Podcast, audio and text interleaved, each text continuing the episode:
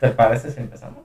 Sí, está bien. Ah, pues algo así sencillo. Ahora sí. Hola, soy Bruno Blum. Este, este es Bruno Talks, el show, el, el, el, el podcast. Y estoy aquí con Daphne. Si lo pronuncié bien, porque siempre la pronuncio mal. ¿Cómo se pronuncia? Mucho gusto. Pues yo soy Drof Wagner, también me pueden decir como Drofi, soy una ilustradora digital aquí de México. Este, trabajo en proyectos de animación, eh, incluso también proyectos ilustrativos. ¿Qué más? ¿Cómo que te hizo furry este compa? Sí, mi amigo me hizo, me hizo furry. Este, pues más que nada, cuando uno empieza a dibujar, busca, tiene su inspiración. O sea, de algo salió que, que decidieron dibujar. Y conmigo fueron las animaciones furry. Veía pequeñas animaciones en línea cuando era niña. Dije, qué chido, qui- quiero un personaje así. Y de ahí empecé haciendo mis personajes feral. Este, pero pues yo no sabía el concepto del furry, no sabía eh, sobre el fandom o cosas así. Yo nomás dibujaba puros lobos, gatos, este. ¿Te gustaba ese tipo de personajes, me imagino? Sí. Ya tiempo después me indujeron al mundo del anime, entonces dibujaba puro anime, pero pues no se comparaba a, a mis gustos por dibujar los animales. Este, y una vez conociendo a Johex, o el amigo, este, me dijo, ah, no, pues sí, este, dibuja súper chido, ¿por qué no te unes a los furries, al furry fandom? Y yo, no lo sé, men, son, son medio raros, porque también veía videos así de ellos, con sus customs, eh, con los fursuits. Sí, los, los típicos. Los Sí. básicamente. los veía en convenciones anime y así, yo, "Mm, son, son raritos, no sé. Dijo, anímate, anímate. Y estuvo calando todas las veces que me veía. Hazte furry. Cedí. Este, y empecé a dibujar furry y pues me, me ha gustado bastante. Porque pues ya dibujaba humanos, me encantaban los animales. ¿Por qué no aceptar que me gustaban los animales y hacer algo más? Los furries. Sí, genial. Siempre, siempre sí. Al principio sí se me hizo bien raro lo del furry. ¿eh? Así se me hizo interesante. Yo pensé que era cosplay al principio, porque a mí también me, me gusta lo que es el, el anime. Entonces yo iba a las convenciones animes tanto de... Yo soy de Nayarit. Entonces yo iba allá en Nayarit a las convenciones anime, la, creo que se llamaban Nekomimicon y otra que, que no me acuerdo cómo se llamaba, tenía Nay, Nay en el nombre. Y me gustaba, o sea, me llamó la atención mucho lo que eran la parte esta, ¿no? De, de- del, del anime, del cosplay y todo eso. Entonces, cuando ya me mudé aquí a Guadalajara, este, pues estaba la comisión más grande aquí. Entonces empecé a ir y yo veía a, a los furries que en ese momento yo pensé que eran, eran cosplay, ¿no? Ya es que es prácticamente lo mismo. Entonces yo los veo a estos compas y dije, ah, está chido ese cosplay, yo quiero uno de esos, ¿no? Ya cuando empecé a investigar, pues salió esa, ¿no? De que eran, realmente eran furries y dije, ah, está chido, me gustó. Y también dije, pues, una vez vámonos, de hecho. Y pues esa es una forma cortita de decirlo. Pero, ¿eres de aquí? Originalmente soy de Sinaloa. soy de, de la capital, de Culiacán. Y de pequeño nos venimos acá a, a Guadalajara. Así que mi educación y así la he tenido aquí en la ciudad. ¿Y cómo es que llegaron hasta acá, o no? O porque se tienen trabajo, me imagino. ¿no? Cuestiones de trabajo y la familia pues está aquí. Sí, me imagino. Yo también he tenido este, familias que se han tenido que venir a... aquí a Guadalajara. Normalmente regresan, ¿eh? A, a Nayarit, pero Sí, igual quiero volver. Me gusta mucho allá. está cool. Bueno, es que cada quien extraña su, su, su tierra, ¿no? Por ejemplo, a me gusta allá Nayarit porque allá tenemos este campo, tenemos un buen espacio, entonces a mí me gusta más el campo que la ciudad, en lo personal. Ujú. Por el tema de salir, ¿no? Que está a gusto, está... Por ejemplo, ahorita en pandemia sí está bien complicado salir. Bueno, estuvo muy complicado salir lo del... Salir a fiesta, salir a algún lugar, entonces a mí me gustaba ya porque era... Era un espacio más abierto, ¿no? Yo por eso extraño. De hecho, sí voy cada cierto tiempo, cada varias semanas. Un fin de semana me voy, me echo una vuelta con mis padres y todo eso. y Ya tengo que regresar otra vez al trabajo. Y pues hay que estudiar, me imagino. ¿no? Sí, aquí estudié este diseño gráfico y animación. Acabo de terminar, de hecho. Ah, felicidades. Gracias. Sí, acabo de terminar el, el mes pasado. Ya me gradué. Ya estoy yendo por, por mi título, ya para ser licenciado completo y parejo. Entonces presentaste tesis o qué hiciste? Como de graduación, rito, intervención, tesis. Este. ¿O te graduaste de otro de esos formas? Se, se puede denominar como tesina. Presenté un proyecto de animación. Presenté un pitch de animación para un proyecto, una caricatura, una serie de, de televisión, se puede decir. Con eso me titulé. Entonces, sí, sí, ubico lo que son las tesinas. Básicamente es una tesis un poquito más sencilla, ¿no? Ujú. Sí, como no es tanto una investigación, tiene parte de investigación, pero no es una investigación concreta en sí. Entonces me dejaron la parte de, ok, puedes poner tu proyecto personal este, y explicas de qué trata la historia los personajes, este, el ambiente en el que se ubican, presentas eso, lo vendes, porque pues mi, la finalidad con ese proyecto es sí mostrarlo en los festivales de animación, por ejemplo el Ujú. que acaba de, ya se me pasó, fue ahorita a principios de septiembre, pero mi propósito es presentarlo a Pixelatl o a otras este, festivales, que lo vean los productores y a ver si me toca un poco de suerte y se haga realidad ese proyecto. Tal vez llegue a la televisión o a Netflix, no sé. Estaría chido, ¿eh? No Estaría por- muy padre. No sé por qué me suena así. Tengo así como la sensación de Cartoon Network de ese estilo, pues no sé por qué.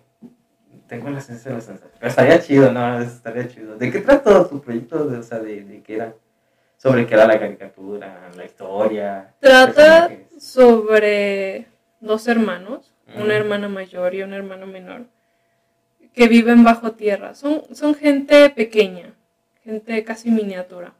No pulga, pero gente pequeña. Este, y ellos viven bajo tierra, como los topos, como algunos ratones y así. Y deciden, quiero ir a la superficie. Van a la superficie y se encuentran con este vasto reino, que es un jardín este, y la capital es una hortaliza. Entonces crecen los vegetales, crecen este, frambuesas, fresas, lo que sea. Pero e- ese reino está cayendo dentro de una pequeña guerra porque se creen los mejores, pero no aceptan que otras regiones están apoyando a, su causa. O sea, está el reino bajo tierra que atrae los, minerales que funcionan para el crecimiento de las plantas, el reino del río que atrae el agua para las plantas,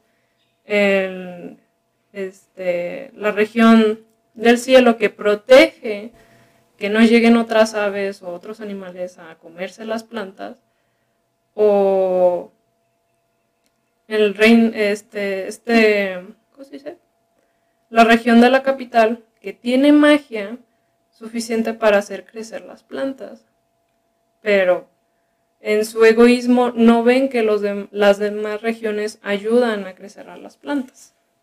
Entonces, ellos se meten en un embrollo sin querer, pero al final ayudan. Estaría chido, ¿no? Eso Sí, está- estaría no, sé, no sé por qué, sí, sí me llama la atención así como para Cartoon Network. No sé por qué, pero me gustaría. Sí, sí me gustaría genial, también. Saber qué sale, ¿no? Me imagino que lo vas a presentar otro año o ya lo presentaste. Sí, espero, espero presentarlo, si se puede, el próximo año. Entonces todavía no lo has estrenado, no está No, publicado. no, no, no lo he publicado, solo lo presenté para, para mi tesis.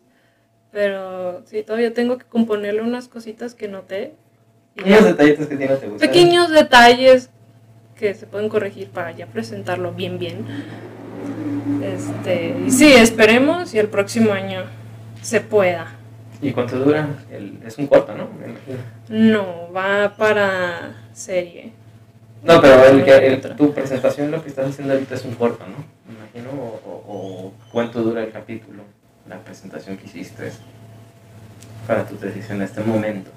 Todavía sé que le falta, ¿no? Pero en este momento, Ujú. ¿cuánto dura? Dentro del pitch de animación, este, puedes escribir un- una pequeña síntesis, si es una serie, de cinco capítulos. Entonces están escritos cinco capítulos de esa serie y de ahí puedes agarrar uno de esos capítulos o crear uno nuevo para después crear un episodio piloto. Y ese episodio piloto ya puede ser con la ayuda de la producción o tú mismo este, producirlo para presentarlo, que tenga más arranque el proyecto. Ya, ya tengan una visualización de cómo va a ser la animación, de cómo van a ser los personajes ya animados y no solo estáticos en una página de papel. Entonces, Sí, más o menos me imagino qué es lo que estás. Me habían explicado hace unos. Hace unos días, hace varias semanas, de hecho, ya. Me habían Ujú. explicado, no, de hecho, una semana, como un, un par de semanas.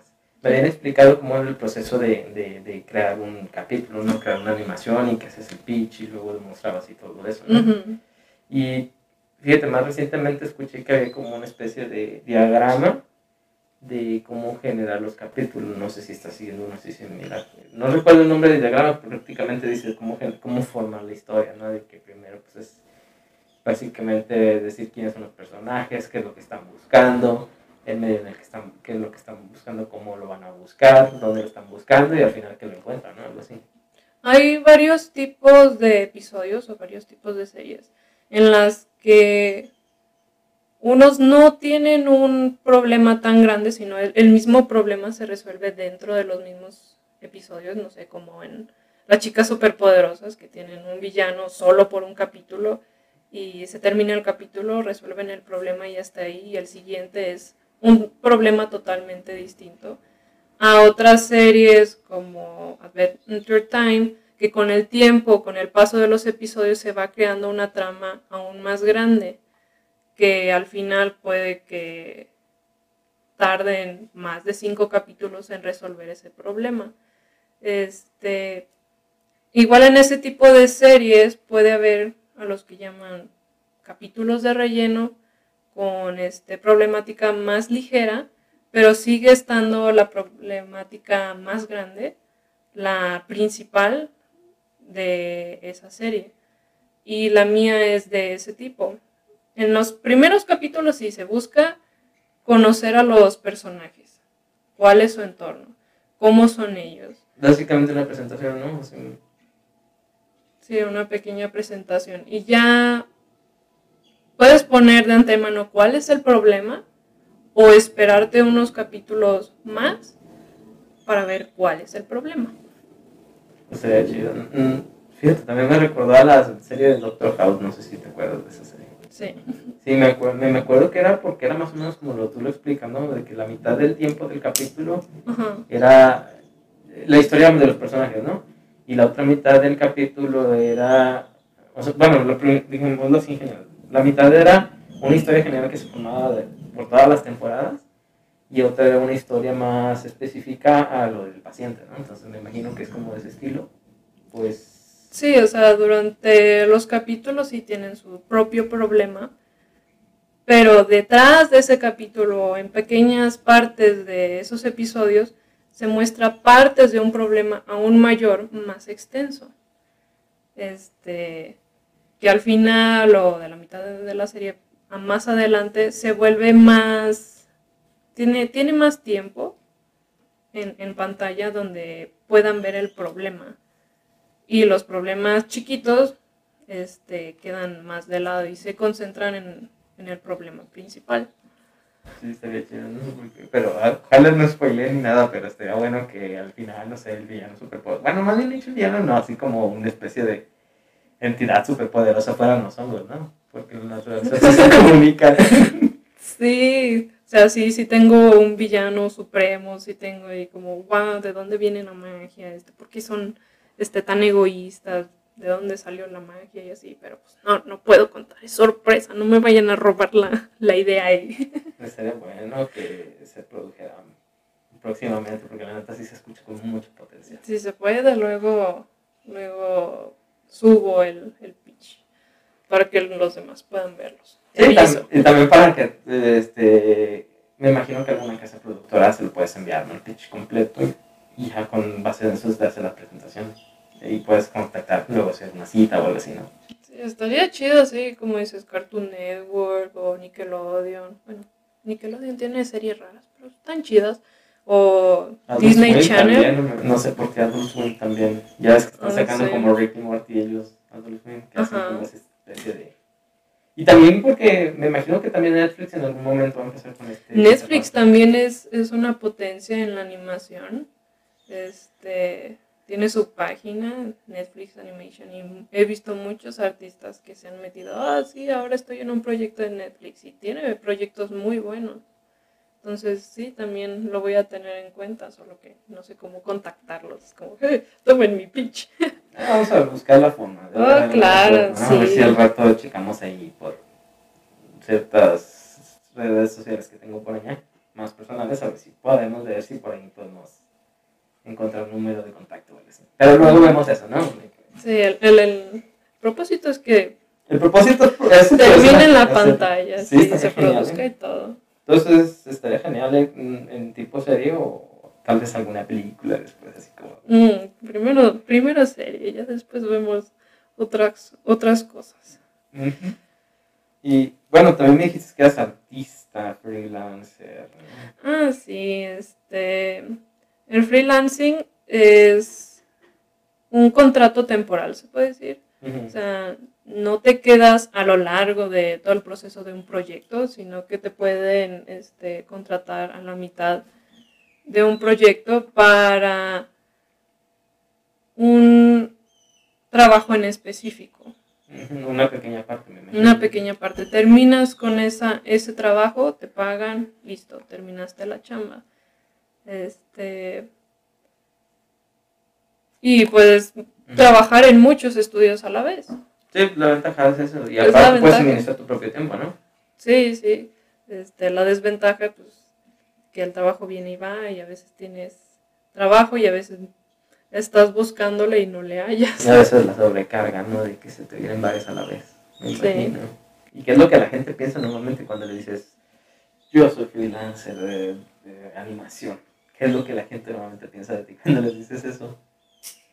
Um, colegas dicen, bueno, es una forma de empezar, sigues joven, este, freelancing pues te puede ayudar si quieres continuar con tus proyectos o quieres mejorar tu portafolio, pero sí, si me hago más, más viejo, más grande, sí me dirán, no, men, ya búscate un trabajo, pero, pero bien, luego la pensión y Ah, la, es que la jubilación y así. la ventaja es que todavía vas iniciando, estás bastante joven. No, aparte, ayuda mucho ahorita el freelancing por cuestión de la pandemia. Ujú. Este, muchos trabajos son, son en otros lados. He visto muchos trabajos remotos. Y ahorita, por lo de la pandemia, sí te dan la opción de que sea freelance, por si necesitas más trabajos porque no, no te puedes estar moviendo y pues que trabajes de manera remota. Este, yo estoy trabajando, sí, ahorita en un estudio de animación de manera remota, ahorita como freelancer, pero Pero trabajas, me imagino que tienes tu, como tu oficina personal en tu casa, ¿no? sí, Sí. trabajo en mí, Tu estudio en tu casa. sí. Y normalmente haces, este, me imagino que es sencilla la cantidad de herramientas que necesitas, ¿no? O sea, tal vez no económica, pero sí sencilla, una computadora. ¿Qué más necesitas normalmente? Mm, cada estudio tiene sus programas preferidos, este, y obviamente si requieres una tableta digital para poder trabajar. Tengo una tabletita normal o tengo una tableta display, entonces puedo ver lo que estoy dibujando. Eh, una computadora pues y potente que pueda con esos programas, no quieres trabajar y a medio trabajo se te trae la computadora, se te apague y no puedes entregar el trabajo.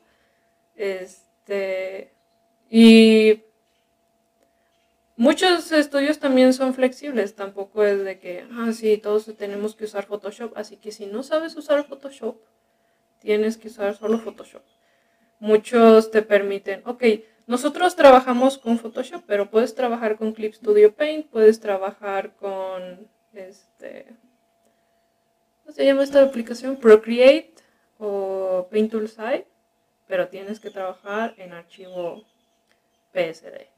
Entonces, trabajan con, con Photoshop, pero puedes trabajar en la plataforma que más se te facilite. ¿Y como cuántas herramientas, o sea, cuántas herramientas tanto físicas como este, lápices o qué cosas necesitas y como cuánto software manejas? Porque si se oye que son bastante, ¿no? Son bastantes softwares.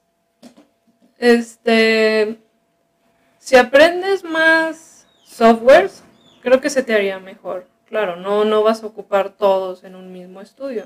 A veces usan TV Paint o Mo o este Boom. Y si los aprendes o sabes manejarle a esos programas, tal vez ellos no manejen Boom y manejen TV Paint, pero si ya le sabes mover a esos software de, animación, se, te facilita, ya no tienes que pasar de, es que no le sé mover o este, no, no le hallo. Entonces, de requisito, yo ahorita como estoy de artista de fondos, como es más ilustración y no animación, trabajo mucho en Photoshop. Photoshop tienes que tenerlo ahí. Es el de huevo que El de huevo tienes que tenerlo ahí. Ya si quieres otros programas, este, así como dije, hay Clip Studio, Procreate, Mediaband, lo que quieras. Puedes tenerlos ahí, pero de entrada, Photoshop. De este, programas de animación, eso pues varía. Muchos dicen que TV Paint es el mejor o Boom Boom es el mejor, pero son, son cuestiones de gustos de cada estudio de animación, de cada, cada casa. Este, tableta. Yo diría que cualquier tableta te funciona. Claro, tienen sus diferentes tipos de presión, pero son cosas que también puedes personalizar dentro del software. El estabilizador de la pluma y así que se te haga más sencillo el trazo. Entonces no es tanto la culpa de la, de la tableta, es como, ah, yo no tengo la tableta cara que, que todos usan, por eso es que no puedo dibujar chido, ¿no? Es que Sí, sí es complicado aprender digital al principio. Yo incluso traté de dejarlo porque no, no me acostumbraba, pero con el tiempo y el esfuerzo, la dedicación, le hallé. este, y ya no se me dificulta. Entonces, no es... el, el problema no es no tener una tableta cara, sino solo tener las herramientas. Este, sí lo necesario en cuanto a la tableta es que tengas un área de trabajo suficiente. No vas a agarrar una tableta que tenga el área de tu pantalla de teléfono. No, o más o menos como... El trazo es muy chiquito. No tienes el espacio suficiente para dibujar, para estirar el trazo. Se te complicaría muchísimo al tratar de ilustrar o de animar. Este, el tamaño recomendable o el tamaño estándar que muchos este, se les haría adecuado, adecuado, sí. Toma en cuenta un cuaderno tamaño carta. Entonces una como de 10 y media pulgadas para arriba. Sí, todos dibujamos alguna vez en los cuadernos de, la escuela. Sí, como era la parte de atrás, de las hojas de atrás, sí, no De cuadrícula de raya blanca. Todos dibujamos ahí. Tu mano ya está acostumbrada a ese área de, de dibujo. Entonces, si puedes conseguir una tableta que que tenga ese mismo área de trabajo, no que sea de ese mismo tamaño, porque es distinto el tamaño. Las tabletas tienen un margen. El, margen es de 2, 3 centímetros.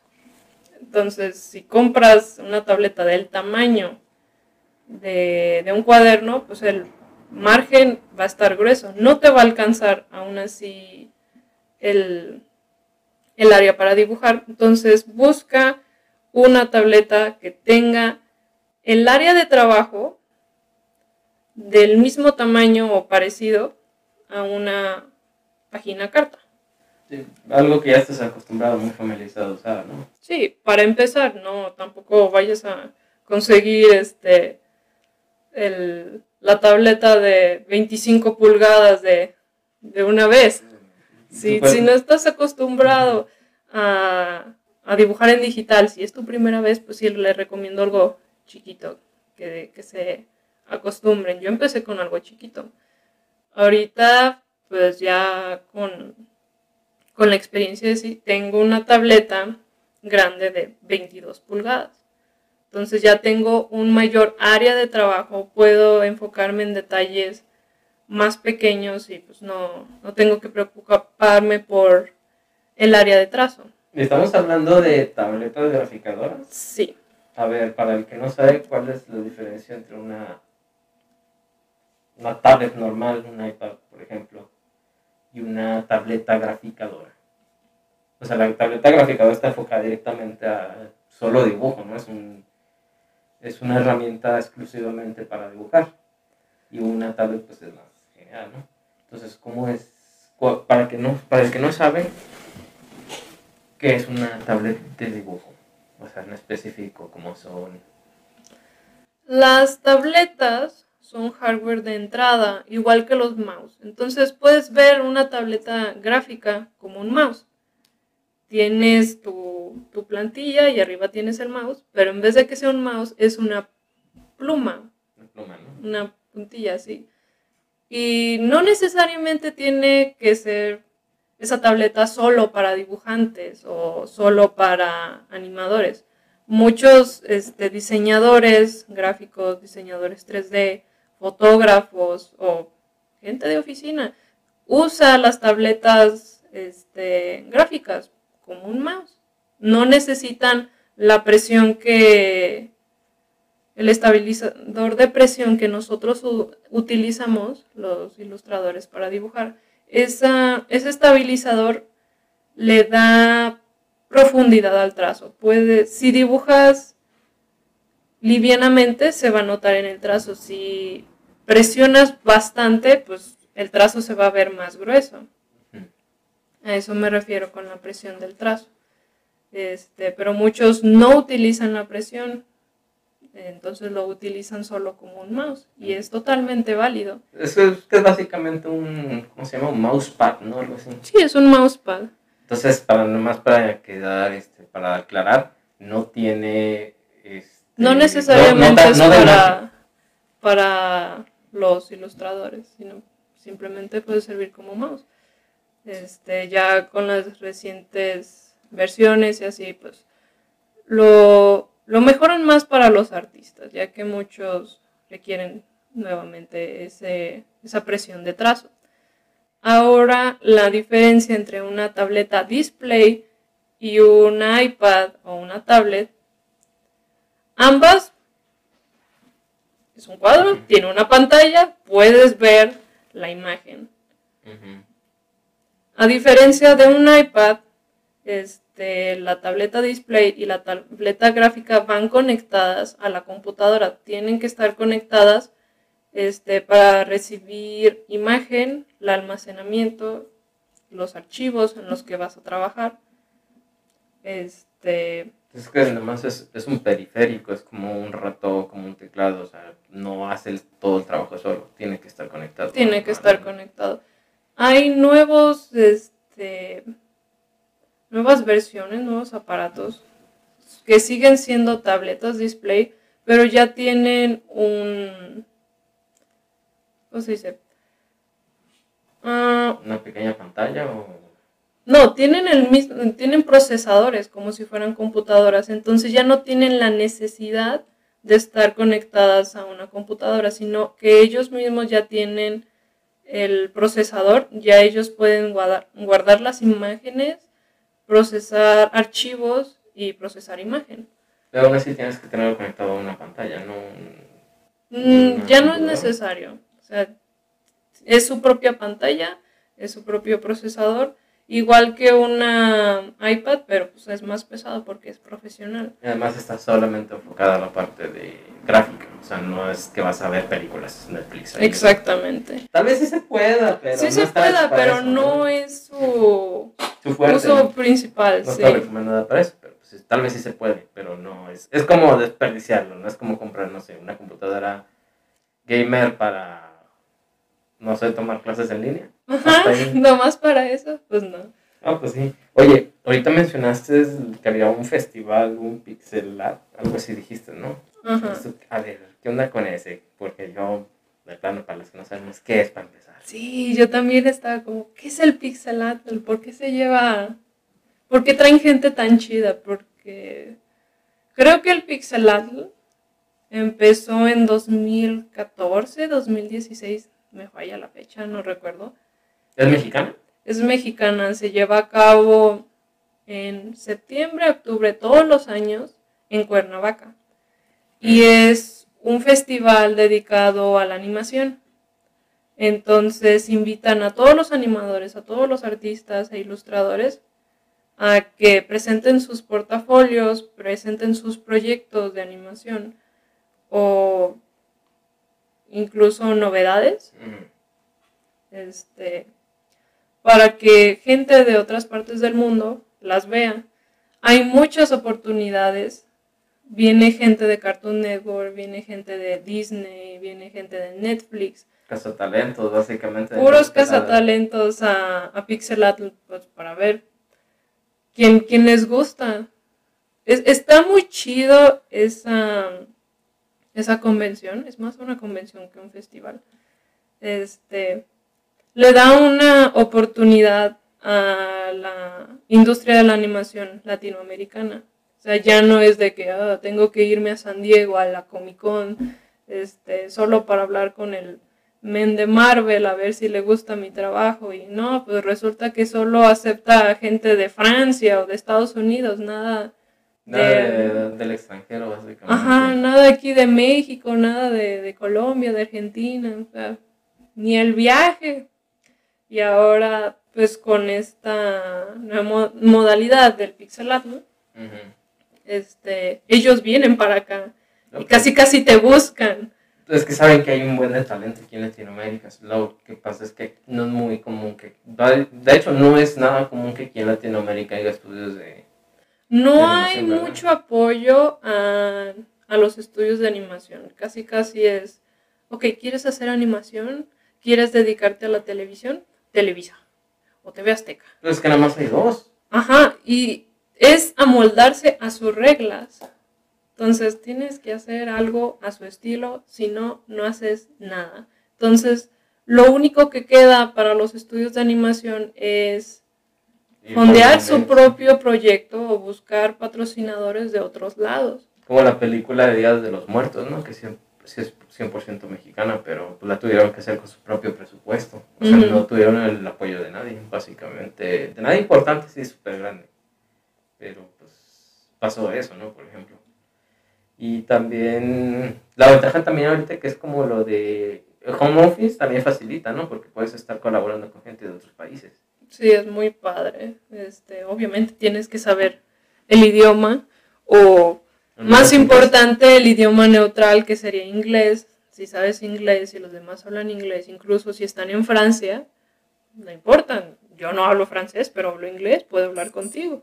Sí, también otra persona habla inglés, así que eh, es la ventaja, ¿no? Ahorita. Sí, es, es la ventaja, no porque inglés es el, el idioma más importante, pero sí el idioma neutral que nos puede conectar a todos los países. Sí, súper. Entonces ahorita estás haciendo animación de fondo, ¿no? Dijiste. No animación como tal, sino Los ilustras la- los fondos, ya después lo- los editan, ponen los personajes encima y ya se hace la animación. Oye, ¿cómo le haces para la procrastinación? Para que no sabe procrastinación es perder el tiempo en cualquier cosa. Híjole, ¿Cómo? eso. Porque eso es- me imagino que siempre es lo más difícil, ¿no? En cualquier proyecto donde tú administras tus propios tiempos. Todos tenemos nuestros pecados.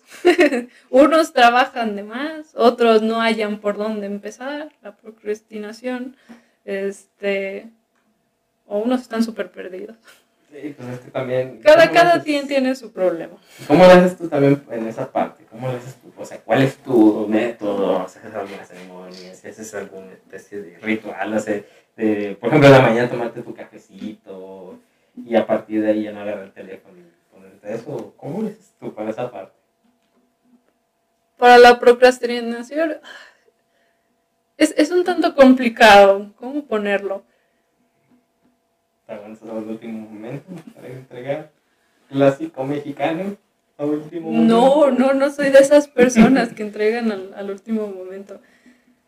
Pero sí, es como, ah, sí, las noticias, o ah, a ver qué, qué hay en Twitter o en Instagram. Y ahí estoy, un poquito, pero una vez que me siento a, a trabajar, pongo mi podcast, mi música, me pongo a trabajar, nada me detiene. A menos de que tenga que comer, claro. Este, pero nada me detiene. Una vez que prenda la computadora y me siente a dibujar, nada. Mientras no me siente en esa silla, sí, me puedo distraer en otras cosas, en cocinar, en salir, en dormir. Pero entonces, pues, esa ha sido mi rutina. Ok, a tal hora me siento. Sí, entonces nada prácticamente te fijaste es una, una rutina, ¿no? Una rutina de tal hora en tal momento y en tal, sobre todo en tal lugar, tal lugar nada más es agradable para trabajar. Sí. Y a raíz de eso, ok, ya, ya matamos la procrastinación, pero ahora tenemos un nuevo problema, que es el burnout, que a muchos artistas también lo sufren, o el bloqueo artístico. Ok, ya tienes tu rutina, ya tienes tu día preparado, tu semana preparada, ya sabes lo que vas a hacer, vas a dibujar, no tienes que pensar en nada más. Y ahora resulta, ok, se me olvidó dibujar. Ya no sé qué hacer. Mental. ¿Por qué existo? Crisis existencial, no, ya valí como artista, ¿cómo es posible? Ya no puedo dibujar, no sé qué dibujar, los trazos me salen horribles. No, ya, ya, ya me vi, ya, ya vivo en la calle. ya. Me imagino al menos una vez a la semana, ¿no? Sí, entonces, con la procrastinación, el problema es empezar. Con el burnout o con el bloqueo es detenerse. Sí. Estás corriendo a mil por hora, ocho horas al día. No sabes detenerte y hay un momento en el que tienes que reconocer, men, tienes que dejar descansar tu mente, tienes que dejar descansar tus, tus manos. Debes dejar de pensar en el trabajo. Y no, es así no te pasa así como de, me pongo a dibujar, no sé, hacer trabajo, yo en otras cosas así que me ponía a hacer algo. Y de repente cuando me, ya me daba cuenta, "Inga, su, ya son las 4 de la mañana. Sí. Este, muchos tienen métodos distintos para ambos problemas. Unos dicen continúa trabajando y se te va a quitar. Sí, yo hacía eso, ¿eh? Dale, Otros es como tómate un descanso, una, dos horas, distrae en, en hacer otras cosas y vas a volver. Fin del problema. O otros es tener una conversación interior en qué estás fallando, qué estás haciendo bien, qué es lo que puedes mejorar. Y conmigo es cuando me da un bloqueo artístico terrible, a veces veo mis cuadernos viejos de años anteriores, de mis inicios del dibujo, este, y veo, oh por Dios, dibujaba terrible, ¿qué es esto? ¿Un gusano? O no, es una persona. y dices, no manches, dibujaba horrible. Y ahora pienso que dibujo horrible no es cierto, he mejorado bastante. Mira por todo el camino que has recorrido, todo lo que has hecho, todo lo que has logrado. Ok, ya me di ánimos, ya vuelvo a trabajar todo como si nada. Ese es, ese es mi método para librarme del bloqueo artístico. O sea, te, prácticamente regresas a ver tus trabajos anteriores de hace varios años para Sí. darte inspiración de que has mejorado. Pues- básicamente, ¿no? Darte cuenta de dónde empezaste para ver dónde estás. O sea, si, si continúas, pues no ves dónde estás, a dónde vas a llegar, pero viendo atrás, poquito atrás, no tiene que ser tanto, pues darte cuenta, oh, recorrí tanto, entonces voy bien.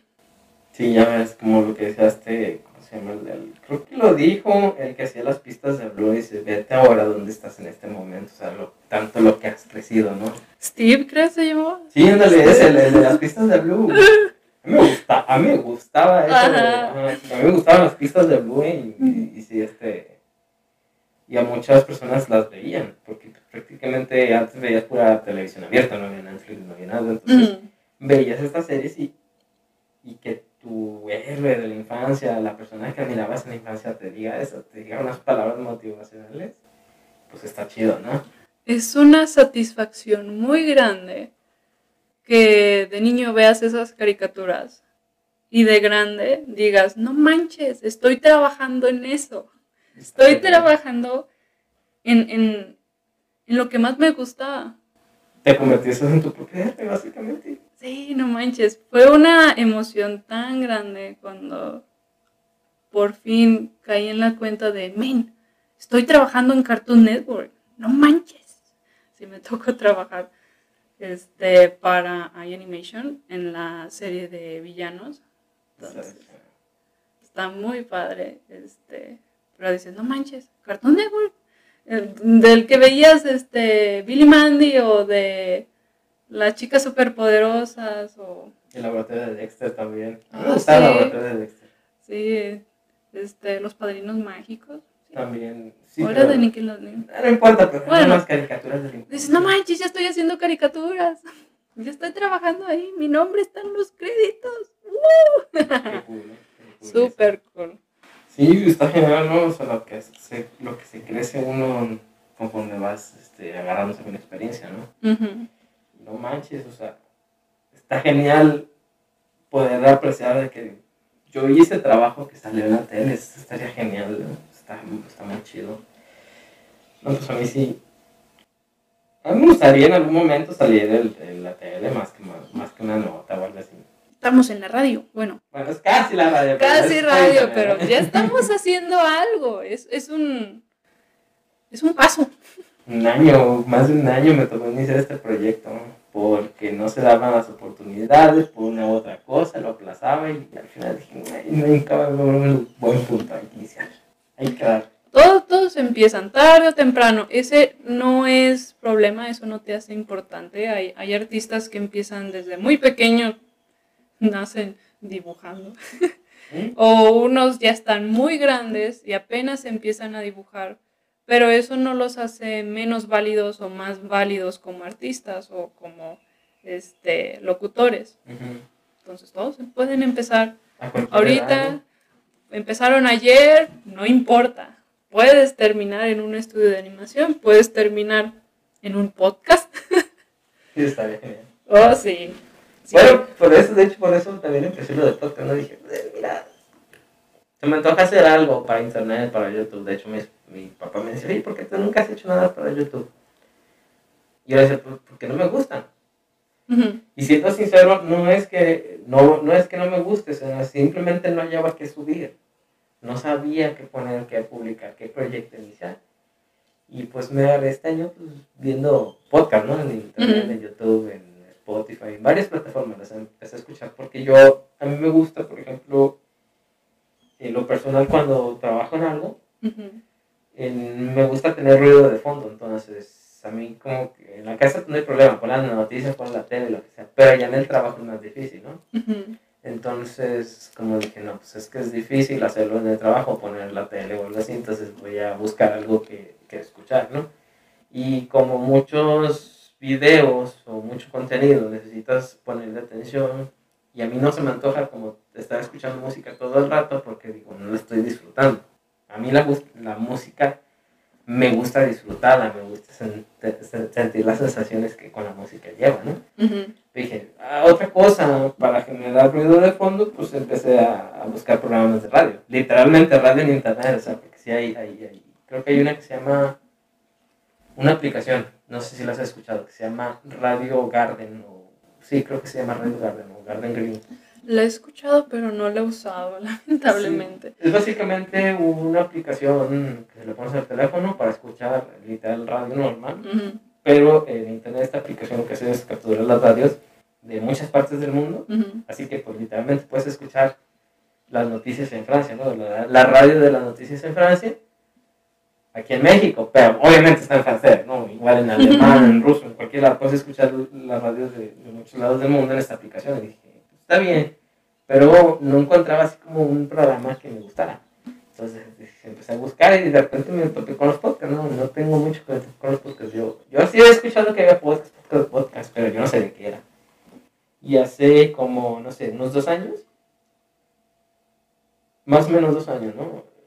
Sí, dos años, dos años, sí, dos años, porque tengo un año queriendo hacer esto, sí. Dos Sí. años- hace dos años me topé con unos primeros podcasts, ¿no? Entonces yo vi ciertos podcasts cuando apenas llevaba, no sé, 50 capítulos y eran podcasts muy pequeñitos, muy pequeñitos, como esto básicamente. Ujú.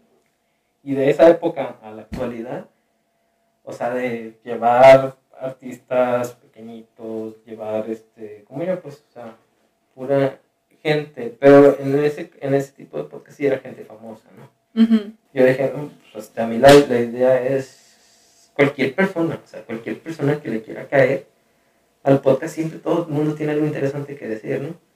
Entonces dije, hay que iniciar un proyecto así similar y ver cómo crece, a ver hasta dónde llega, ¿no? O más bien dicho, hasta dónde lo quiera llevar, porque no sé si, no sé cuánto vaya a crecer, pero sí sé que va a depender mucho de mí hasta dónde va a llegar.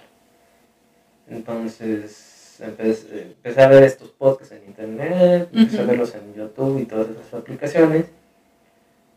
Y dije, güey, yo quiero hacer eso, y creo que eso es lo que va a ser para mí, porque dije, hacer videos más completos en YouTube ya no es tan rentable. Porque pues, prácticamente todos están viendo la plataforma, ¿no? Como Sí. como TikTok.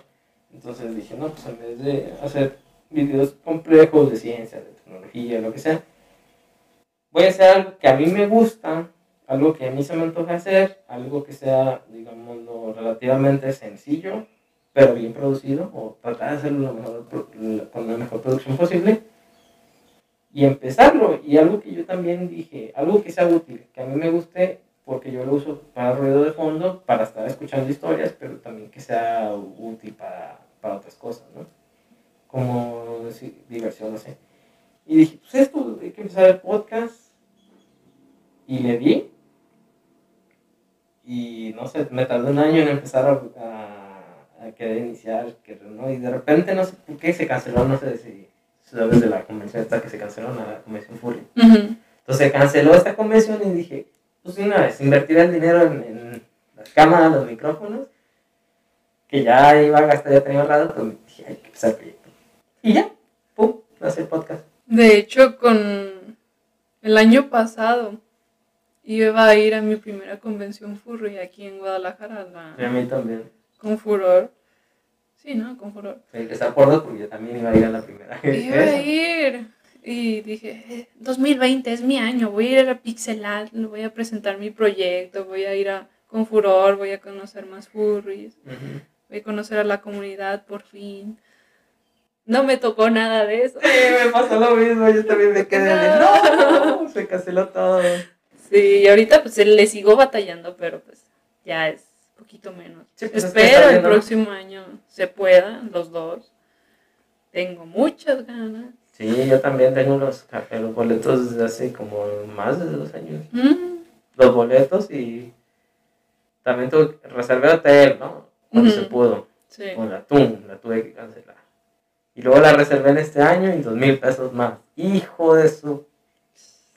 Estoy seguro de que si voy a cancelar, el siguiente año van a ser dos mil más de hotel.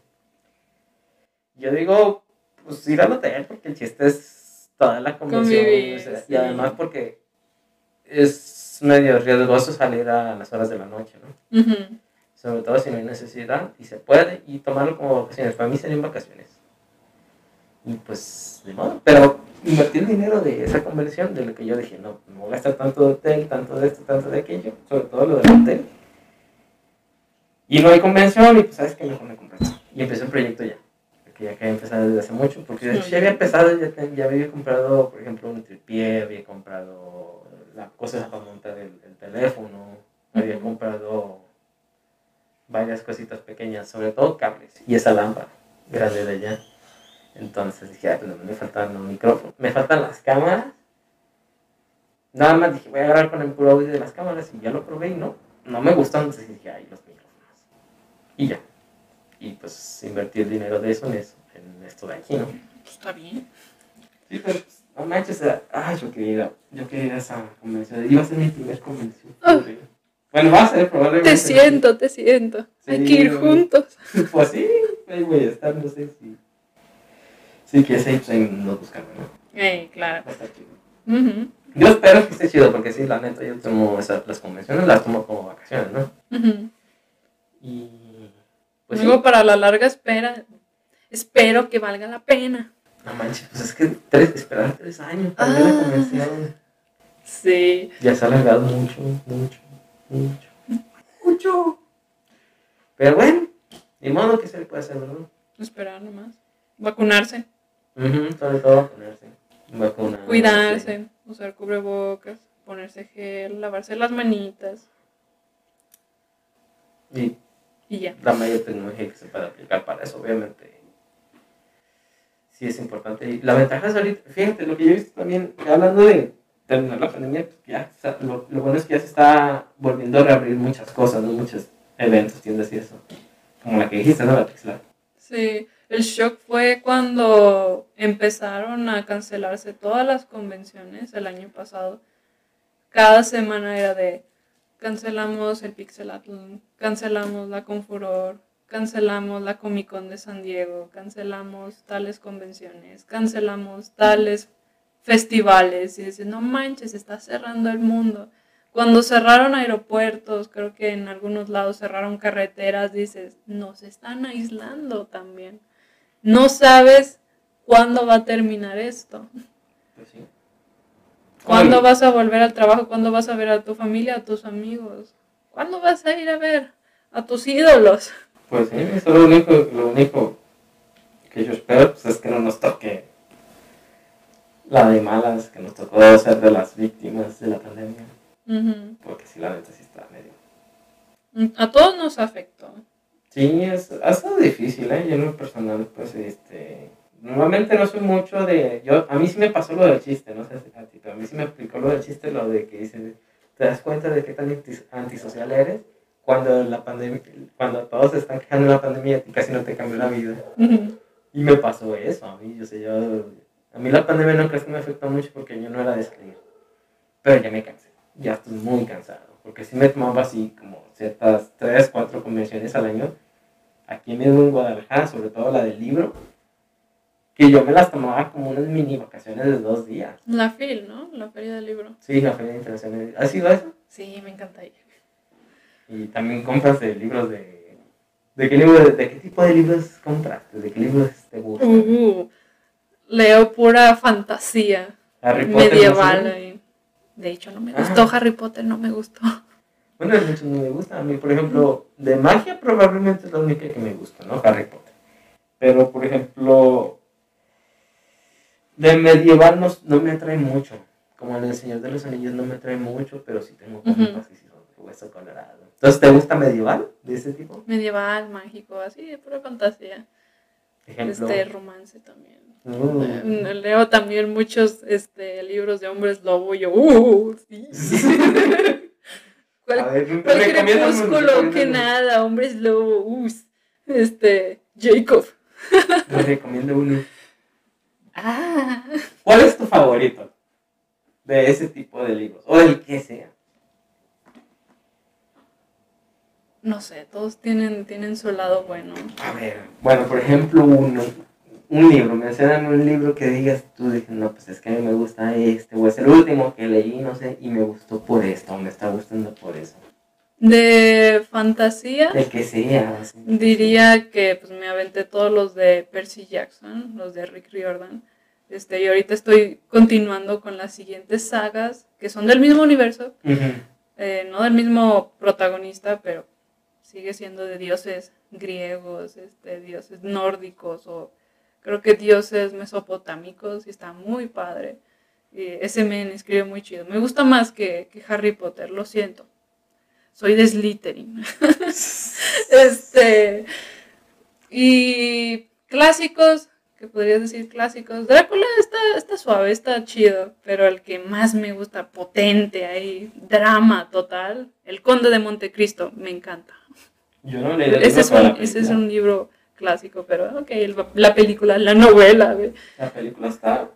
Yo digo que sí, ¿no? Está muy buena. El, el libro está, lo compré en inglés, lo estoy leyendo, lo leí en inglés, pero tiene partes en francés, entonces era un poco complicado de entender, de, de leerlo, pero está muy bueno. La drama, mm, me muero por Edmund y Mercedes. Un spoiler, ¿no? no, ¿cuál spoiler? Nomás es el prota. Mercedes. Nada más de este tipo de libros.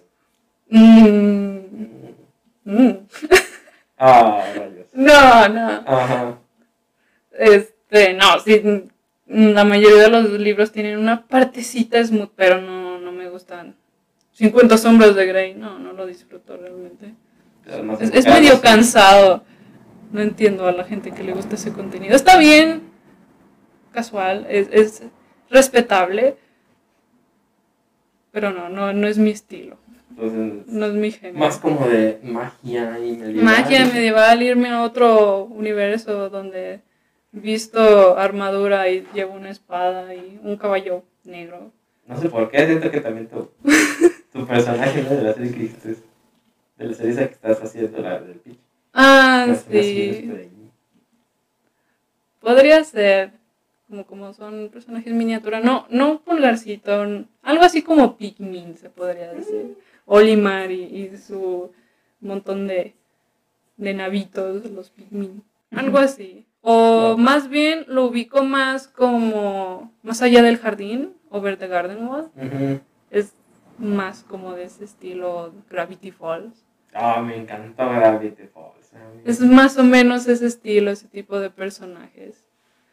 a mí se me hizo bien genial. Me gustó mucho la historia de Gravity Falls. O sea, porque, o sea, por ejemplo, eh, quien no la ha visto, no, mejor no voy a spoilear, pero quien no la ha visto, básicamente es una serie de eh, misterio, mucho misterio, exagera. es Mucho exagerado. misterio, muchas teorías sobre dos hermanos gemelos que van este, de campamento con su tío lejano. Con su tío abuelo Stan. ¿no? Ajá, del Grunkle Stan. Entonces se quedan con, con él todo el verano, pero cada día aprenden un misterio nuevo. Sí, y, y, y es una historia de que de trasfondo sí se conectas, más o menos lo que te explicaba, Ujú. ¿no? Porque, o sea, prácticamente cada capítulo este, de la primera temporada, casi casi todos, excepto algunos, sí los puedes ver por separado, no hay problema. Pero si los ves todos juntos, y más bien dicho, los ves en el orden, te das cuenta de que por fondo tienen una, una historia muy chida de que, de hecho, al final del, no me acuerdo si era al final de la primera temporada o al principio de la segunda, yo me quedé de, oh my fucking god. De- ¿Cómo llegamos a este punto? es que es una serie para niños con una trama súper genial que hasta a un adulto le encanta porque está muy buena la trama, la neta. Sí. Sale de todo, ¿ves? desde, el, desde pie grande hasta unicornios y, Aliens también salen. Los gnomos ahí. Los gnomos salen en el primer capítulo, pero los gnomos dicen, no manches. Los de, Qué malditos. los de golf. Ah, no, los gnomos, los, los primeros. Los de salen, jardín, Sí. los de jardín. sí. Y luego salen los. Los Los, que salen, ajá, salen unicornios, no, pero los otros, los que salen en el campo de golf. Ah, sí, también. Estaba muy buena. Me, Oh, me encanta esa serie. Vean esa serie. Ujú. Todas esas series están chidas. Steven Universe, Star vs. The Forces of Evil, este, All House. Ahorita las más recientes de Disney, perdón. Este es Big City Greens, está chida. Luego está Amphibia, que también está muy buena. Y The Old House también está muy chida. Si tienen Disney Plus, intenten verlas. Si no, busquen cómo verlas. Están muy padres. Oye, también ahorita me surgió la, la idea de qué tal series para niños así con contenidos para contenidos maduros. Por ejemplo, a mí la que se me viene así con contenido maduro es Retsuko. ¿Sí lo has visto? Sí.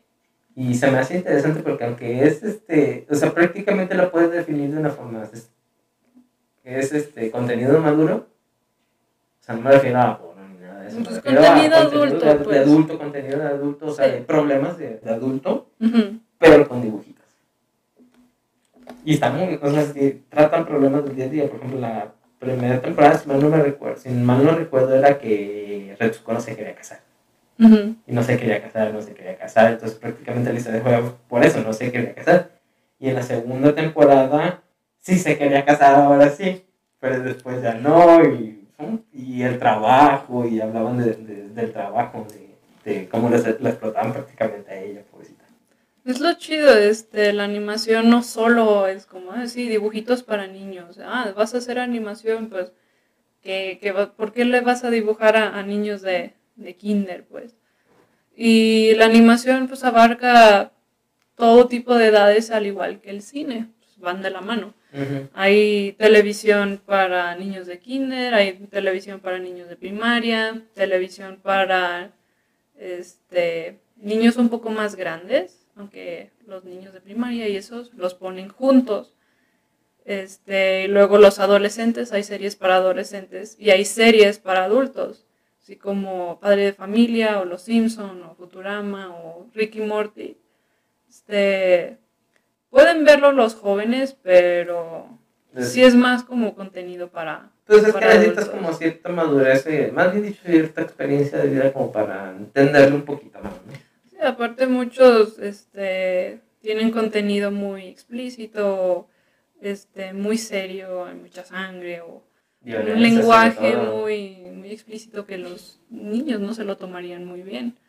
Pero los adultos lo disfrutan, se ríen este, y les gusta la serie, no hay Sí, problema. Por ejemplo, eh, de, de eso me trae mejores, por ejemplo, en Rick and Morty sale un capítulo del de la rata, no sé si te acuerdas.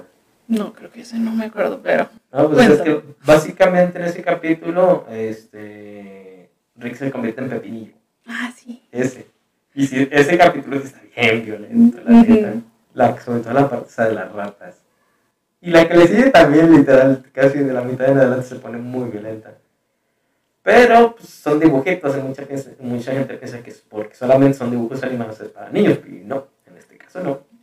Incluso es chistoso a veces cuando los adultos se ponen a ver las series de los niños y creen que los animadores les están poniendo contenido explícito a los pobres niños, no sé, con Bob Esponja que a veces muestran escenas muy chistosas, es un humor para niños, pero viéndolo como adulto dices, no manches, como como que se quitó los ojos, o cómo es que puedes ver al interior de Bob Esponja, o cómo es que cocinaron al pobre pez. Pero los niños no entienden o no se van a poner a pensar en el contexto de esa imagen La solo queda en el disfrute, sí. Y las series de adultos sí llevan una esa profundidad psicológica en la que todos los detalles cuentan. Y ahí es donde está como, fíjate, en esa profundidad psicológica es donde entra más, donde yo digo que entra más el anime, porque el anime es siempre más, una historia un poquito más compleja, bastante más compleja, de hecho, en comparación de los dibujos animados estándar. Porque el dibujo animado estándar es una historia bastante sencilla de entender, ¿no? Pero el anime hay desde, desde los más sencillos hasta unos bastante complejos, como es el caso de Death Note. Entonces, ese, aunque es un anime bastante psicológico y, y relativamente para adultos, este, tiene su gusto de la complejidad de que, ay, no, pues es que son, básicamente, no, son dos adolescentes.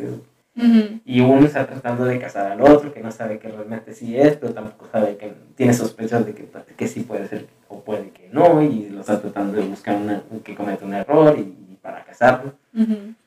Y el otro no, dice, pues este, sa- este güey sabe que tal vez sí soy yo, pero no, sé, no le he dado referencia ni nada. Entonces, es como el típico, es el- más bien dicho, es como una historia bastante compleja, bastante psicológica, pero está muy buena porque la disfrutas, pero hay que verla completa. No puedes ver un capítulo y después otro. Algo, algo que tomo como referencia al ver ese tipo de contenido en el cómic, en las películas, en las animaciones o a veces en los videojuegos, mm, notas un poco unas ciertas pautas que sigue cada cultura. Por ejemplo, entre la, las novelas japonesas se, se basa así más en los sentimientos, más en, en la belleza este, de, de fondos y así. A veces te ponen unas trayectorias de, ah, sí, la montaña, y son 20 segundos de montaña, oh, majestuoso. Y te ponen la música y todo eso. Y, y después te ponen al personaje llorando por 50 segundos más. Y es como, oh, lo siento también. Siento su, su dolor, siento su tristeza. Y otras cosas que he visto en, en la televisión, en el cine americano, es que es muy, muy directo, muy efectivo. Es más de acción. Entonces, como te ponen solo 5 segundos de fondo, es como montaña, listo. Sí, Luego te ponen a- al personaje ahí este, chillando, todo llorando. Oh, sí, estoy triste. Voy a tener mi venganza. Esto te iba a decir la venganza, la clásica. Y ya va, este, no sé, el viejo este. ton, ton, ton. Y en la europea dicen que es un intermedio entre los dos. Te ponen un poco de acción, te ponen un poco más de, Escenografía, paisajes, historia, ¿no? de sentimientos. Entonces, sí son medio dramáticos, sí tienen esa acción y sí tienen esos sentimientos. Claro, ahora este puedes trabajar en esos proyectos y ya no se nota quién lo hizo. Pero sí antes era muy, Muy diferente. O sea, sí se notaba. muy delimitado, sí, el estilo de, de cada cultura. Entonces, sí, ahora puedes hacer una serie americana con muchos sentimientos, como Steven Universe. Este, o puedes hacer una serie, un anime japonés, pero con mucha acción, sin fijarse en los sentimientos. Dragon Ball, por ejemplo. O no sé. ¿cómo se Sí? Dragon Ball, Gundam, este, Godzilla. Películas. acción. Sí, sí. Fíjate también, ay, se me fue un, ahorita estaba pensando en una serie, a ver si me acuerdo cuál era. ¿Qué te iba a decir? Ah, la de Avatar. Ya ves que es americana, como con estilo Ah, japonés. sí, ya no deciden, es como, "Ey, no, sí, es anime. Ah, no, es caricatura, es cartoon. Es que está bien hecha, parece anime, siendo sincero, pero es- sigue siendo americana. Todos se copian a todos, todos este, roban como artistas. Muchos dicen, no, es que el anime, me encanta el anime, no entiendo por qué Disney está haciendo este, películas ahora con estilo anime. Ya ves, Frozen, Raya, Enredados, tienen el mismo estilo. Es un artista, no, es asiático, no recuerdo de qué país es, pero es el que diseña estos personajes o diseña el estilo de sus proyectos, sí. Este, pero muchos asiáticos dicen, no, es que nosotros copiamos el estilo de Disney para hacer el anime. Entonces, ok, ¿quién copió a quién? Pues, Ya nadie se decide, no, no sabes de dónde salió ese estilo, entonces es, es válido. Fíjate, hablando de estilos, también una de las cosas que me ha llamado mucho la atención en cuanto a películas, ya ves que las películas siempre están bien, me- mejor hechas, ¿no? Están mejor hechas que una serie. Lo que me llama también la atención es que les han metido motores de videojuegos, motores para hacer, este, por ejemplo, los fondos. Ujú. Una de las cosas que me, yo me acuerdo de Zootopia cuando la, la promovieron la película era que los fondos eran animados, o sea, no eran fondos estáticos, de que literal los árboles y todo, los árboles, el pasto, muchas Mm, cosas del el fondo se el pelaje, sí. todo se movía. Cuando había viento, todo se movía, pues. En la cama pues, no hay problema, pero había viento, se movía, se veían las rachas de ahí, todas esas cosas. Y es lo que a mí me llamaba la atención. Sea, a mí, a mí sí me gustan lo- los fondos bien hechos en cuanto en las películas. Y otro de los fondos también, por ejemplo, en la película de, de Big Hero 6, Ujú. pues los fondos eran más de ciudad, entonces tenía que ser como más estilo anime, que siempre le ponen más detalle, ¿no?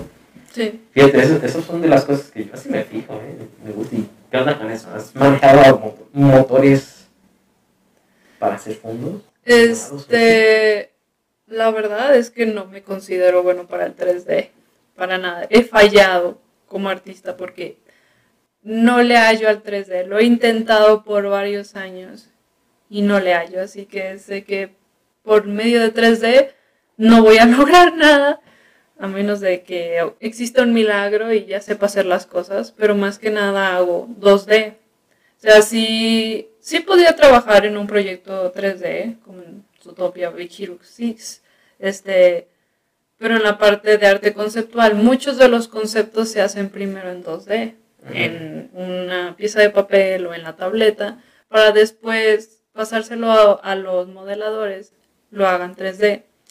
Una vez ya en el proyecto, o sí, realizando el proyecto, ellos mismos desarrollan o tienen sus softwares de simulación. Entonces pueden simular la luz, pueden simular este viento, el pelaje, el peso, y es lo que le da esta, Las partículas. esta realidad, sí, a, a los a la animación. Que yo, me imagino que, yo me imagino que siempre lo más difícil en cuanto a animación, en la parte ya de, de 3D, Ujú. o lo que sea, siempre es la parte de las partículas, ¿no? Me imagino. Ejemplo, el agua, el fuego, sobre todo el fuego, siempre vayan bastante en del fuego, nunca lo saben representar bien. Ah, pues todo lo que tenga que ver con simular la realidad, incluso en el 2D, es complicado. Incluso en una ilustración, dices, ok, quiero que me dibujes a una persona corriendo. eh, y solo tienes una imagen para demostrar que está corriendo. Tienes que darle peso, tienes que darle esa expresión corporal este, y la iluminación, las sombras, todo lo necesario para que se vea que está corriendo. Es una imagen estática, es un dibujo, no es una persona real, es un, incluso a veces un personaje animado. No es real, pero te da la sensación de que está vivo, que existe y que está corriendo. Entonces, creo que no es esa parte de qué es lo más difícil, es simular la ambientación, es simular este el material, la superficie, la textura, es simular las expresiones, sino pues, simular la vida realmente. Estás dando vida a un objeto inanimado, de eso se trata la animación, dar eh, vida a un objeto, a una imagen. Lo que de lo que estoy también ahorita pensando, ¿cómo le das tú? O sea, es natural el talento, es natural hacerlo así, o ¿cómo le das un sentimiento a, un- a una animación? Porque me imagino que no es nada fácil, ¿no? Si darle un sentimiento, no sé, de felicidad o algún otro sentimiento similar a un a algo animado. Supongo, pues creo que a todos nos lleva tiempo, experiencia este, y estudio para realizar cualquier cosa. Podríamos tomarlo como en la cocina, perdón, me encanta cocinar. Este, dices, ok, voy a, voy a hacer pozole. Entonces, ok, tengo, ¿qué necesito? Ocupas esto, ocupas esto, ocupas aquello. La receta, básicamente, ¿no? Una receta. Una receta, sí. Y luego, pues no sé usar cuchillos, no sé usar la estufa. Pues la carne te va a quedar cruda, te vas a ver todo insípido, las verduras te van a quedar ahí todas malas. Ok, ya sabes utilizar las herramientas, ya sabes utilizar el lápiz, la pluma, los colores, la acuarela, lo que sea. Le falta sazón, le falta sabor. ¿Dónde está la sal? ¿Dónde están las, las especias? ¿Dónde está el hueso? el hueso le da sabor. La mejor parte de la carne pegada al hueso es la mano. Oh, sí. Las costillas, a mí me encantan las costillitas. Por Entonces, ejemplo. a la primera no te va a quedar. Entonces, incluso, no sé, si tienes suegra, te va a decir, "Mm, le faltó. Le falta Mm. sal, como el Masterchef. Le falta sal, le sobró sal. Le faltó presentación. Presentación. Incluso- presentación, le faltó sal, le sobró sal, las tres cosas, a veces en la misma, en la misma. Esto es una cochinada. No sé. Sí, entonces no es a la primera de, oh, mira, shh, listo, aquí representé la tristeza, la alegría, el enojo. Y dices, ok, sí, está bien como representación de enojo, de tristeza, de felicidad. Puedes mejorarlo, sí. Este, si quieres hacer una carita triste, fácil, dos puntos y una, Una línea, un arco hacia abajo, sí. sencillito. este, una carita feliz, dos puntos y un arco hacia arriba. No hay problema. Pero si quieres exagerarlo, quieres que se vea más realista, dices, ok, necesito ponerle este, los pliegues de la piel, necesito ponerle la sonrisa, los dientes, este, la mirada. O si quieres que se vea enojado o se vea un loco, pues ya le pones las cejas ahí encorvadas y ya tienes a un perfecto este Joker, no sé, No. una Harley Quinn. Pero me imagino también que lo difícil en, no solamente es eso, la expresión, sino también las proporciones, ¿no? Ahorita que estoy pensando. Sí, este hay, hay diferentes tipos de músculos, hay diferentes tipos de proporciones, formas en las personas. Entonces, una persona no sonríe de la misma persona que otra. Este, unos tienen hoyuelos, otros no tienen hoyuelos. Unos les gusta sonreír con, con dientes y otros de plano no tienen dientes. es broma este, sin dientes o de plano no sonríen, pero están sonriendo con la mirada. Entonces incluso eso, ¿cómo sonríes con la mirada? Y te pones a, a ver esos pequeños detalles, a fijarte en esos pequeños detalles, los guardas atrás de tu cerebro y a la hora de dibujarlos, puede que te acuerdes, puede que no te salga tal cual esa, esa sonrisa, pero ya tienes ese estudio. O sea, tal vez no estudiaste anatomía este, solo con recordarlo, con mirarlo. Ya, ya lo puedes hacer. La práctica es el maestro. Sí, es, es cuestión de tiempo, por eso dice, dibuja, dibuja, dibuja. Claro, no, no vas a dibujar una raya todos los días y al día, este, cuando quieras vas a dibujar Marvel ahí, el asombroso Spider-Man de la nada. Pues es, es estar haciéndolo constantemente y estar mejorando, ¿no? Sí, vas a estar checando artistas que hayan dibujado Spider-Man, el estilo de la serie, tampoco vas a dibujar Spider-Man anime.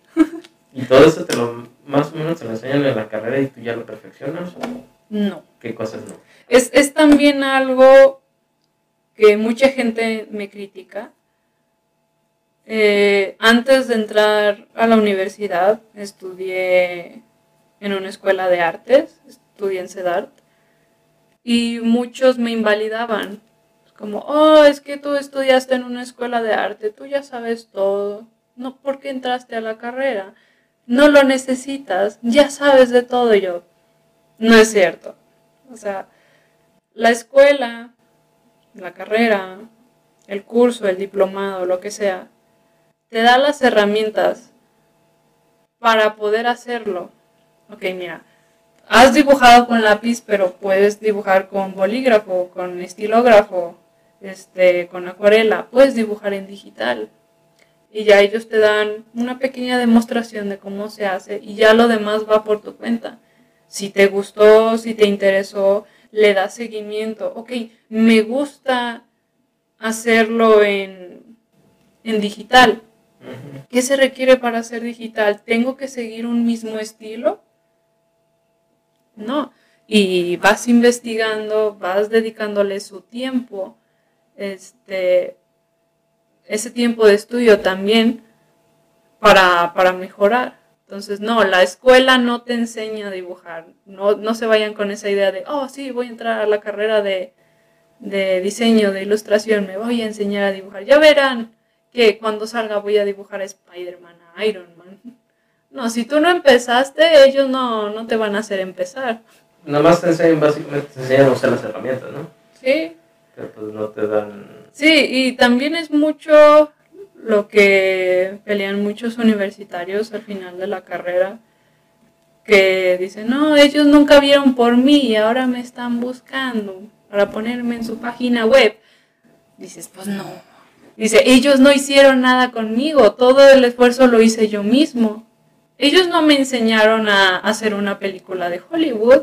Tú ganaste tu propio talento, entonces. Ajá, ellos me enseñaron a usar el programa, cómo escribir un guion adecuadamente o así, pero yo hice mi propio proyecto, yo lo presenté, yo lo dirigí y yo lo gané si es que ganas un premio. Ah, pues eh, si te están llamando para eso es porque quieren algo tuyo y te, te quieren uh, poner a ti como un caso de éxito. Ajá, es, mucha gente se va con esa idea de errónea de, no manches, este, aquí estudió esa persona que ganó un premio, significa que aquí pues es te bueno, enseñan, te enseñan para que ganes premios, no, men, esa es cuestión tuya. Eso le dicen ponerse la medalla, ¿no? Uh -huh. O sea, hay, hay, muchas escuelas, ahí en general, sobre todo muchos de este gobierno, uh -huh. que se pone mucho la medalla ajena. Y eso es una de las cosas que yo he se pone la medalla ajena, pero nunca apoya. Es la cosa de que he criticado, o sea, nomás están contigo en las buenas, pero además son los güeyes que te dejan solo. O sea, no manches. Y luego dicen, no, pues este, fueron, fueron las personas, ¿no? Las que no dejaron que esto pasara y que, o sea, fue culpa de, de la misma persona de que no ganó el premio, no que sea. Ah, pero cuando lo gana, no, pues es que véngase para acá, le quitamos. Mi estimado. No manches, o sea, doble cara. Y son de las cosas que a mí me cagan un chingo que hagan eso. Pero sí, bueno. sí, también dentro de los mismos compañeros y así es como, no manches, ¿cómo es que tú has logrado tantas oportunidades y yo nada? ¿Cómo es que puedes este, ilustrar mejor que yo si venimos a la misma escuela? Pues ok, es que son- sí, pero Son oportunidades, ¿no? Que se dan ¿no? también. sí, mira lo que estás haciendo, mira, claro, no, no vas a seguir el mismo camino que yo. O sea, muchos sí, sí me seguían y me preguntaban, es como, ¿cuál es tu rutina? Acabo de preguntar, básicamente. Primero que nada, buenos días. Segunda, ¿quién eres? Tercera, ¿cómo que mi, mi rutina? Porque estás en mi casa. Sí, es que quiero saber, ¿con, con qué te lavas los dientes? Y yo, ¿Con colgate? con colgate. ¿Cuánta cantidad de pasta para, para tener esa, esa misma sonrisa? Para poder trabajar igual que tú. Este, ¿Cuántas cucharadas le pones a tu café? Yo, ¿Cuántos de azúcar, verdad? "Ujú". ¿En qué ángulo te sientas para dibujar? Ay. ¿Qué programa de animación usas? ¿Qué primero haces en el dibujo? Y después de eso, ¿cómo te sientes? ¿Te sientes feliz o me tengo que sentir enojada? Es- y dices, men, tú haz lo tuyo, solo... Hazlo, vas a encontrar la forma de hacerla. sí. Sí, uno me pregunta, ¿cuál es tu rutina? Le digo, men, primero despierto, voy al baño, me vuelvo a dormir, desayuno. Tengo un segundo desayuno, después me pongo a dibujar hasta que me acuerdo que tengo que comer. Me da hambre alguien habla, ¿verdad? Y unos dicen, no manches, qué flojera, ¿cómo que dibujas más de seis horas al día? Y yo, Sea, te va tiempo solo, ¿verdad? pues me gusta y me pagan por hacerlo, entonces no le veo problema. Y otros, ay, no sé, yo, yo apenas empiezo el dibujo, no llevo 10 minutos y ya, ya le paré, no quiero dibujar, no quiero ver el cuaderno dentro de tres días más. Dices, ahí está el problema. ¿Cómo quieres llegar a donde estoy yo? Este, si no te quieres poner las pilas y quieres que por arte de magia venga la hada madrina y te dé dones para dibujar de la nada. Pues es que la escuela y, y- y lugares así, pues te dan las herramientas, pero el talento tú lo vas generando, ¿no? A diferencia de ingenierías o ciencias de la salud o algo así, Que son más metódicos, ¿no? ajá, son más metódicos. Tú no necesitas un título este, para llegar a un lugar importante. Eso sí, como son más metódicos, tienen una forma de hacerlo, necesitan este, comprobar que tienen esos estudios, comprobar que saben hacer lo que hacen. Las escuelas les enseñan a hacerlo. Pero nosotros que somos más creativos, tienen, tenemos un proceso creativo distinto, no necesitamos seguir un método. Pues es Entonces, no, no necesitas ir a una escuela costosa para tener un proyecto súper chido en televisión o en cine, o, hacer un videojuego. Tú mismo te puedes enseñar, tú mismo puedes buscar las herramientas y llegar a ese punto que quieres. No, que no, que no te frene, que, ay, es que no fui a tal escuela, o, ay, es que pues no, no tengo dinero, no tengo los contactos, o, no tengo el material. Que también en cierta forma sí es necesario, pero no es Pero- limitante, o sea, nada más es una ayuda. Sí, o sea, todos creen que la- la- las personas famosas dicen que desde el principio ya tenían todo, nacieron con los dones de, de dibujar, ya tenían los contactos, ya nacieron con el dinero, este, ya nacieron listos para tener esa educación. Ok, sí es necesario que crees unos contactos, tengas una red de amigos que dicen, ok, este, yo no lo puedo hacer, pero mi compa sí puede, así que échale un mensaje, ¿no? Este, o, ah, ¿sabes? Este, estamos buscando a alguien que haga así, así. Ah, no, pues mira, shum, tengo aquí. Este, o, ah, ocupamos a alguien de, de dinero para que pueda ayudarnos con el proyecto. Ah, sí, pues tengo un compa y así. O sea, pero no, no empiezas con ellos. Los vas creando con el tiempo. Este, Y sobre todo aprovechando las oportunidades cuando se van dando, ¿no? Exacto, este, no vas a esperar así como, oh, sí, soy tu hada madrina y ahora todos tus sueños serán realidad. Ok, muy bien, quiero ser rico, quiero ser famoso, pero nadie te va a conocer como famoso. Ok, eres famoso, pero nadie te conoce. Nadie sabe lo que haces. Entonces, primero tienes que hacer tu trabajo, empezar de donde sea. Y después, poco a poco, esas oportunidades se van a ir dando. Como ahorita con el podcast. Este, Va pasando, ¿no? Y conforme va pasando vas viendo y aprovechando oportunidades. Empezando te las a crear. ajá, empiezas por un lado y las puertas se van abriendo. Poco a poco.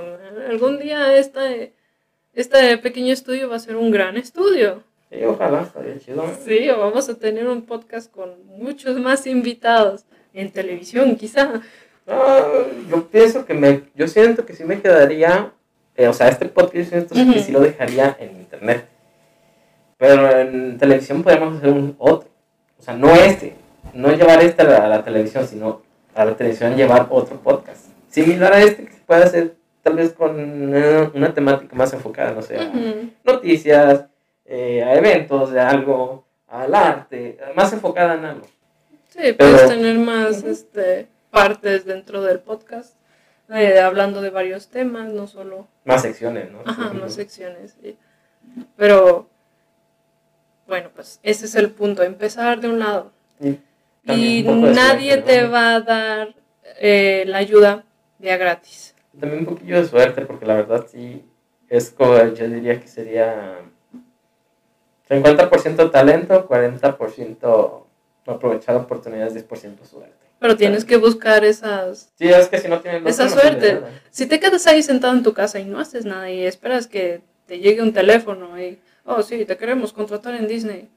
¿De dónde me conoces, men? No, pues es no que he subido nada. la suerte solamente es un multiplicador. Pero si están multiplicando 0 por 10, sigue Entonces, cero. envías tus portafolios, envías tus currículum. Si cae, si alguien quiere, te persinas y dices, ok. Vamos a darle. Y ya caen las oportunidades, pero las buscaste. Sí, no, lo intentaste. Y ahí, pues, si te toca suerte, pues te tocó suerte. Sí, me pasó, fíjate, con eso hablando de suerte y oportunidades, eso me pasó algo similar cuando estudiaba aquí. Ujú. Entonces yo estudié como digamos a nada más fines de semana, porque la idea era que entre semana consiguiera un trabajo. Pero un trabajo no un trabajo sencillo, así de meter un trabajo, digamos, con un trabajo como no, necesitaba un trabajo, la idea era conseguir un trabajo que fuera eh, de casi tiempo completo, nomás excepto esos días donde estudiaba, pero que fuera afín a la carrera para poder empezar a ganar experiencia y sí me tomó un buen encontrar uno. Pero por el fin, al fin encontré uno que sí estuvo muy bueno y pues ahí estoy todavía. El asunto es animarse. Sí, pero si este es animarse, empezar con algo, te vas a decepcionar mucho, mucho y mucho y te sigues decepcionando. Probablemente una de cada 50, 100 oportunidades que estás tú, tú tratando de cazar, nada más le vas a atinar a una. Pero el punto aquí es no rendirse. Bueno, es lo que yo he visto. En mi caso es no rendirse porque oportunidades hay muchas. Ta- Llegan Que la- tarde, que que las llegues a temprano. concretar, que las llegues a concretar, sí está, eso es lo difícil. Pero no es. O sea, sí te vas a decepcionar, acepta que te decepcionas, en mi caso. Pero no te quedes parado, o sea, sigue caminando hasta que encuentres algo. Pues yo siento que esa es la forma en la que yo, en la que yo personalmente he hecho. eh, he construido mi camino. Ujú. Pero pues es que cada quien es diferente, otras personas tuvieron suerte, porque sí, eso también tiene mucho que ver, tuvieron suerte y a alguien los encontró en, alguna convención cuando fueron de su escuela, a algún lado, y tuvieron suerte de que el reclutador, por algún acaso, eh, se tiró el café en la mañana y iba al baño y te vio a ti y vio que estabas haciendo algo muy interesante y se quedó ahí. Contratado. De hecho, algo así me pasó con, con Alan, con Alan y Turiel.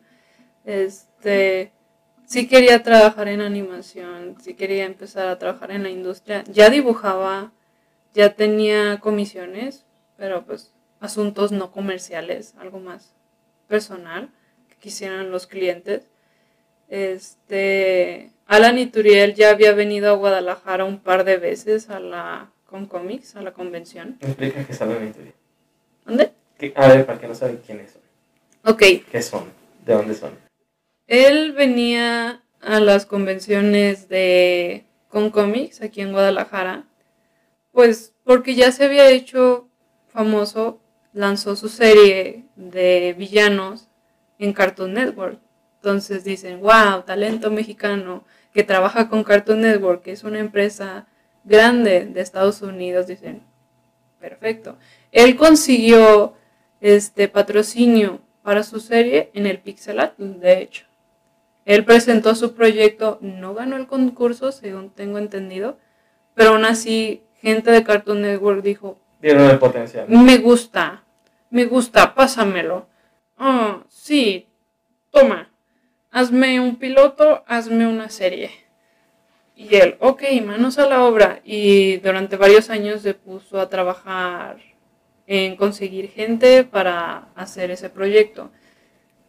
Eh, se lanzaron videos a YouTube, pequeños cortos. Este, pronto va a salir la serie en HBO y creo que en YouTube, no recuerdo. En Cartoon Network, pues. La serie de villanos o villainous, como se conoce en inglés. Eh, y pues se presentaba, tenía muchos fans, pero pues yo dije, ¿y esa serie qué? Nah, no me importa, pero pues, chorronal de fans. Y decían, ah, sí, Alan, ¿no? Y todo, ¡uh! Me muero por Alan, es súper genial, súper famoso y así. Y terminando, casi terminando la carrera, eh, pues ya empezaba a tener más contactos con amigos de- dentro del país o fuera del país. Y resultó que una de mis amigas dice, ah, sí, trabajo en animación. Le dije, ah, yo también quiero trabajar en animación. Y pues también, dice, yo soy de Sinaloa. Ah, pues yo también soy de Sinaloa. Paisa, ¿verdad? sí. Y me dijo, trabajo con Alan y Turiel en el proyecto de villanos. Y, ah, qué chido. Muy padre. Así, chido. Mm, Chido, o sea, ya, ya había hablado, ya sabía que era la serie, no, no era fan, pero pues se veía padre. Sí lo ubicabas, ya conocías algo bastante Ujú, de, sí. de la serie. Y un día trabajando me envió un mensaje, ah, sí, este, Alan va a ir a otra convención en Guadalajara, Oye, qué cool. pero este, les enseñé algunos de tus trabajos. ¿Quieren ver tu portafolio? Yo, ¡Oh, no! Aguántame, deja llego a la casa. Llegué, se lo envié como No manches, tres horas Uy. después de que me los pidió, pero se los envié. Ya tenía el corazón en la garganta. Dije, no, ya, ya me tardé. Que ya perdí mi oportunidad de trabajar en animación y así. No, pues fíjate que una vez me pasó algo similar de que me pidieron de ya, pues me pidieron el currículum, ¿verdad? De los primeros intentos de trabajo. Ajá. Y ahí aprendí que, ¿sabes qué? Mejor lo subo a la nube, a Google Drive. Y ahí lo tengo. Y si alguien me lo pide, tú, tú en ese rato lo descargo a mi teléfono y se lo envío. Ujú. Y no, porque me pasó.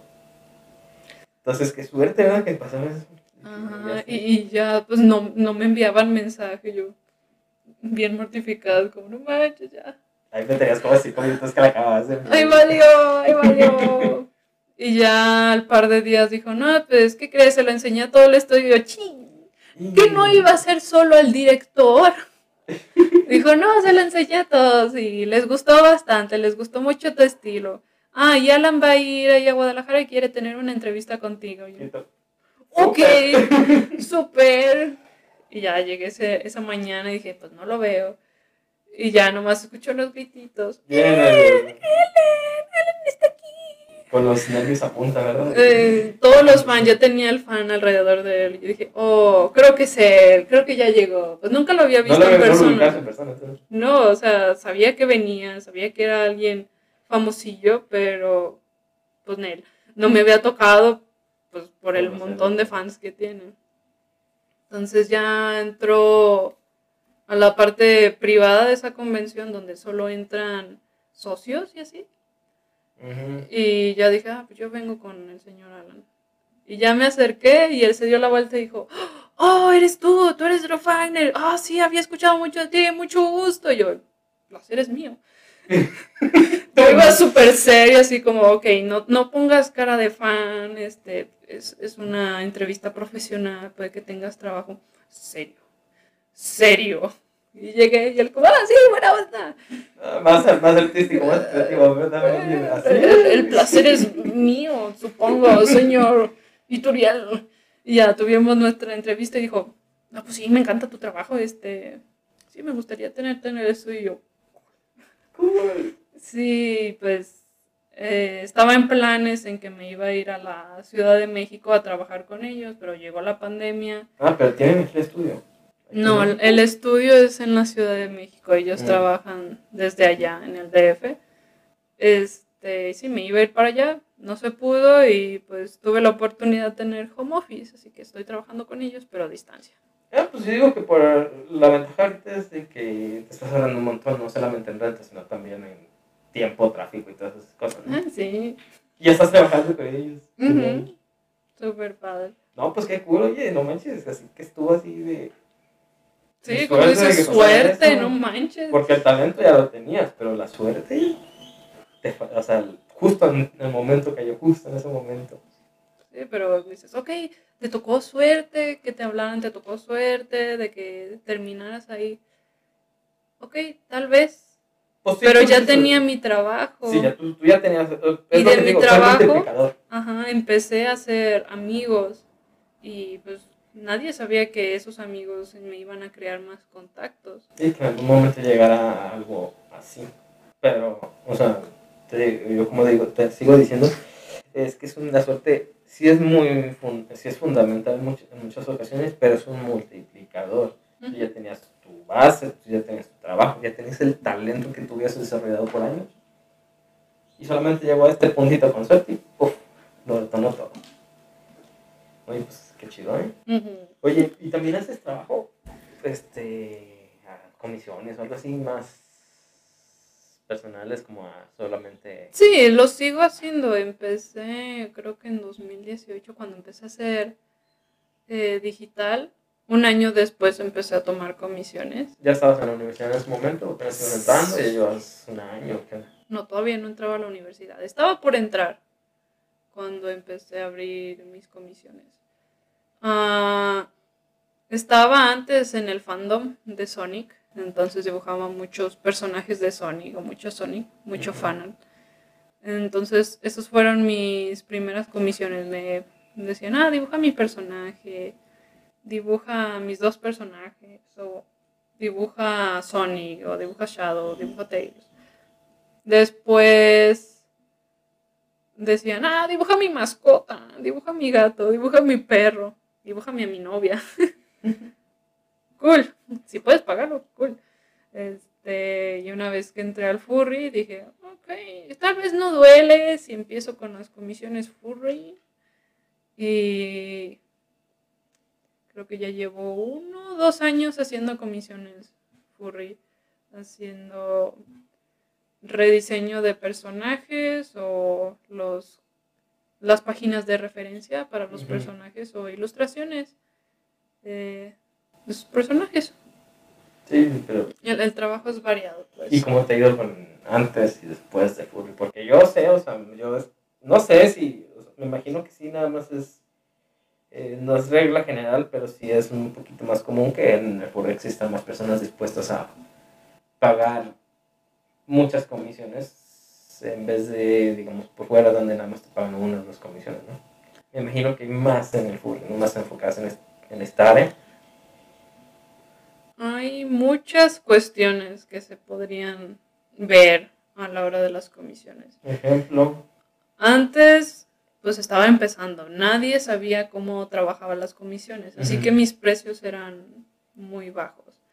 Digamos, creo que lo más caro eran este, 20 dólares o 400 pesos mexicanos. ¿y cuánto tiempo te llevaba a hacer esas comisiones?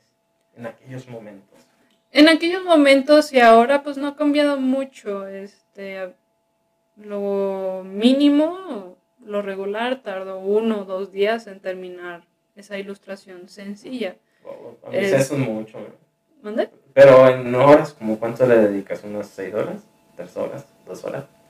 De 3 a, a 8 horas en el día podría ser. O sea, lo menos que tarda en una comisión creo que son 3 horas. Wow, Lo más que tarda en una comisión, pero ya estamos hablando de un fondo súper detallado, muchos personajes, este, muchos detalles y así.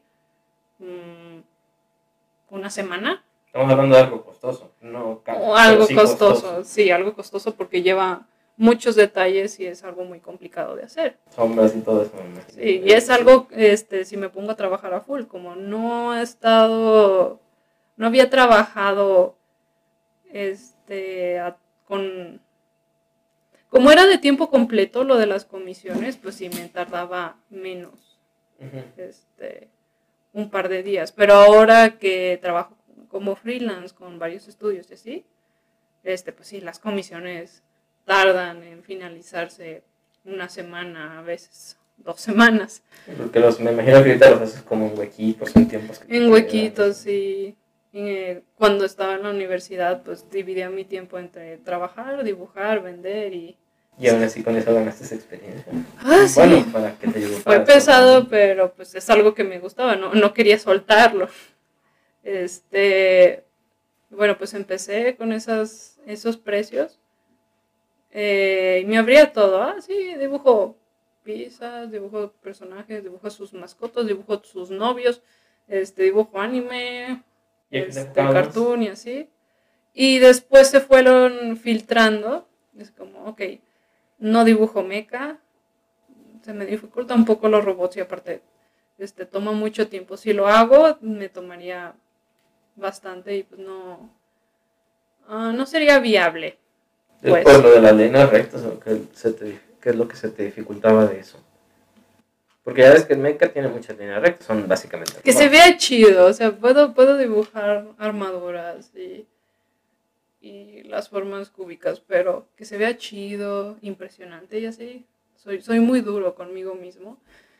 Este, sí me cuesta, entonces dije, no, me voy a tardar horas y no va a valer mi tiempo un tipo de comisión así. Si hago este un furry a 20 dólares y hacer un mecha este, me va a costar 100 dólares hacerlo, pues no, no le va a convenir ni al cliente ni a mí. Nos vamos a dar de topes. Claro, ya si realmente me encanta, le tomo la maña y tengo experiencia haciéndolo, pues sí, este, tal vez valga la pena. No, no me agrada o no es mi tema de interés, entonces pues, no, no lo agrego. Si no te gusta el mecha, entonces, bueno, de hecho es como el otro extremo, ¿no? Y del extremo, ¿qué es lo que más te gusta dibujar? Animales. no, pues eso explica el furry, ¿verdad? No, este, siempre se me ha facilitado dibujar la fauna o la flora, Ujú. dibujar este, plantas o animales. No es difícil dibujar humanos, este, pero pues no es, no es mi fuerte, no es mi favorito. Sí puedo hacerlo, puedo hacer ca- cartoons y así. Ujú. Este, pero no, siempre con los animales, me ha ido súper bien. Los colores, también me gusta mucho la parte de colorear, explorar este, temáticas y así, con paletas de color. Ah, creo que muchos me entenderán, para muchos lo, lo que no es su favorito en el dibujo son los fondos, pero creo que es porque no lo hacemos mucho. Y además porque, no sé, yo siento que muchas personas no le... Sí, muchos se enfocan en demostrar este, las expresiones físicas o emocionales de los personajes, entonces se centran más en eso y no en los fondos. Como decir, es que no, no me va a decir nada en la habitación. Este, mejor dibujo al personaje, sin fondo. Pero hay ocasiones en que, ok, sí, le voy a agregar un fondo y le voy a agregar esta iluminación para que se vea más dramático y ya, lo lograste y dices, muy bien, voy a hacer más fondos o tal vez no vuelvo a hacer fondos o con menos frecuencia. O lo amas o lo odias. hay, de, hay, de, todo. Sí, no, no soy de dibujar fondos en mis ilustraciones y soy artista de fondos en un estudio de animación, créeme. Pero mm. es diferente, ¿no? Me imagino que, eh, por ejemplo, en el lo que decías tú, cuando haces a tipo de. Cuando haces comisiones, pues prácticamente el fondo es nada más para darle fondo. Pero ya en la animación y eso, pues es como para darle un sentido, una sensación. algo, ya, pues, este, ya, es importante. Ya el fondo también crea parte del personaje, es parte fundamental. Y en las comisiones son algo muy. Este. Muy ambiguo, pues no es tan importante.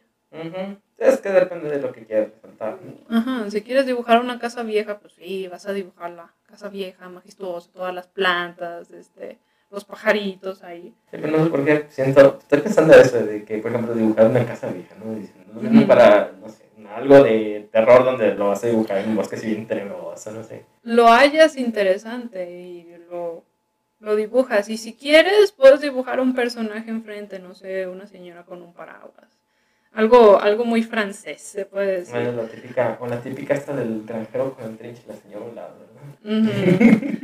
sí, pero puedes ahí ir complementando, pero si no es parte fundamental o no es algo que te interese, pues finalmente no lo vas a poner. Entonces, eh, y ahora pues dibujo más que eso, porque me conocen más como hacer furry y hacer cartoons, entonces me, me piden más que eso. Más ese estilo, ¿verdad? Mm, pues sí, está... Mm, pero bueno. Pero, este, acordándome de tu pregunta que dijiste, ¿y cómo te ha ido con, con, Anda, con las ventas furry? Porque a veces piden mucho. Me sacó mucho de onda cuando me metí al fandom. Ya llevaba un par de años haciendo comisiones en otros fandoms. Y sí, a veces y incluso me tocó que a veces y apenas podían pagar la comisión. Y ahí te estaban renegando de, ay, no, está bien cara. si no pueden pagar o no. Sí, y con las comisiones furries como, ah, sí, este, me gustó tu estilo. Te voy a pagar de adelantado cinco ilustraciones y aparte ponle aguacate. Y yo, no manches. Ah, entonces sí es real el meme. Casi, casi, es como, eh, sí, este, cinco ilustraciones. Y al rato era como, ah, sí, este, quiero que le agregues detalles o quiero que le hagas cambios. Y dices, ok, esos cambios, esos extras van a costar un poco más porque es algo que no estaba previsto en el precio original. Ah, sí, no hay problema. Como, ok, de las cinco ilustraciones son 400 dólares. Ah, sí, no hay problema y un par de horas es como, ah, sí, se me olvidó, este, en tres ilustraciones quería agregar este personaje. Ok, sí, por este personaje es 50% del precio original por cada ilustración. Ah, sí, no hay problema. Ahí te, soltaba más dinero de, una, de un aventorio. ¿Estás bien? ¿Para quién trabajas? No eres de la mafia, ¿sí? Pues la mafia, la mafia furria. No manches, pero yo pensé, que, yo pensé que era meme, solamente un meme. no, el otro día estaba hablando con un amigo, me preocupa un cliente, dice, ¿qué pasó? Le digo, no manches, me pidió un, una página de personaje. Y al par de horas me dijo que quería agregar unos detalles. Y al día siguiente me pidió dos comisiones más. Ah, Y a la semana siguiente ya estaba terminando la primera. O sea, no había terminado la primera cuando ya me estaba pagando la cuarta o quinta comisión. Rayos. Y aún así estaba dispuesto a pagarme extras. Y, y, y la cereza del pastel. Aparte me dio propina. Es como, men, me asusta este fandom un poco. Porque mm, he tenido, bueno, no yo, pero me han contado varios colegas que sí les ha pasado de que les sueltan el dinero de un jalón, pero exigen que, te lo, que lo termines en media hora. Es como, men, me pediste cuatro ilustraciones y quieres que los termine para hoy. Con todo el fondo, este detalles, este ambiente, y en varios personajes. Cuatro en un día. Mucho. Entonces ahí casi, casi en la pistola en la cabeza, y dices, no, men, es que, Lleva tiempo. no sé qué lleva ajá, no, no puedes exigir tanto, no somos una máquina, no somos una impresora de, ok, este, ¿qué quiere? Ah, sí, quiero esto. Ahí está. Sí. Lleva un proceso y aparte muchos artistas te muestran el sketch. Entonces dicen, ok, esta es la idea que quiero mostrar en tu comisión. Unos son específicos como, ok, quiero mi personaje con tal vestimenta, en tal pose, con tal expresión. Y otros te dicen, ah, sí, este es mi personaje, dibújalo como quieras. Ok. Y aún así les muestras el sketch. Y dicen, ok, esta es la idea con la que llegué. ¿Te gusta este sketch? ¿O no te gusta este sketch? Y ellos te dicen, "Mm, sí, me gusta, continúa. O no, no me gusta, cámbiale esta cosa. Ok, ya haces los cambios, compruebas de nuevo y dicen, muy bien. Terminas la ilustración y se las entregas. Entonces no es este de, ah, sí, en un minuto te tengo tu sketch y, y ya lo termino en 10 minutos. Pues no. Ya, pero pues hay, tanto hay como de los que sí te lo piden de rápido y como hay- me imagino de los que entienden un poquito más, ¿no? Hay artistas que llevan menos proceso artístico, son este, ilustraciones más simplificadas. Ok, sí, te lo pueden terminar en una hora, en dos horas. Y hay personajes que, bueno, artistas que tienen un estilo más detallado y eso sí tardan días en hacer este un tipo de comisión. Dependiendo del detalle, ¿no? Dependiendo del cliente, dependiendo del detalle, este, dependiendo del artista.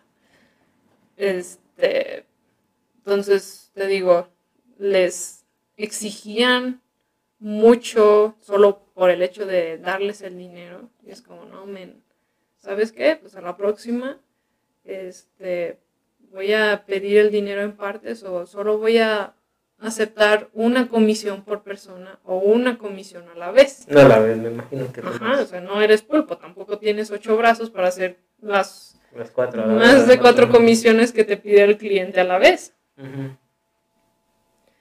Entonces, sí. Pero sí, entonces sí es. es Ajá, es, de- toman las, las comisiones, pero claro, con su precaución. Siempre buscas como, tranquilo, ¿eh? tampoco vayas a, a exigirme tanto. Ten en cuenta de que trabajo, que estudio anteriormente. Entonces no tengo todo el tiempo. No me dedico al del mundo, 100% ajá. a eso. Sí, no estoy 24 horas dibujando. Tengo que comer, tengo que dormir. Pues sí. Pues sí, pasa de todo. Ujú. Sí, este. Pues sí es complicado también administrar tus propios tiempos, pero también es como cierta ventaja, ¿no? Porque puedes cambiar ciertos hábitos. amo- O, o más bien dicho, amoldar tu trabajo a ciertos hábitos que ya tenías. Pero bueno, Sí, las comisiones eh, las moldeas a tus necesidades y a tus gustos. Tu Tampoco vas a ponerte a hacer algo que no te gusta, tampoco vas a cobrar por algo en, el- en lo que no trabajas. Como, ok, dibújame una vaca. Y tú es como, "Men, yo no dibujo animales. Yo, yo dibujo puro anime. pues sí pasa como, ok, dibújame una vaca anime. Y al final no le, no le gusta y es como, devuélveme el dinero, hazme un reembolso. Y dices, No, men, mi trabajo. Entonces ya empiezas ahí a aplicar tus reglas. Ok, si no te gustó la comisión, si quieres agregar unos extras, es tanto porcentaje del dinero. Mi proceso artístico dura tantos días. Que no te Porque haya sí, gustado hay- y sabiendo que cómo íbamos, pues también. Ya hay gente que, que de antemano te pregunta, ¿cuánto tardas en hacer un dibujo?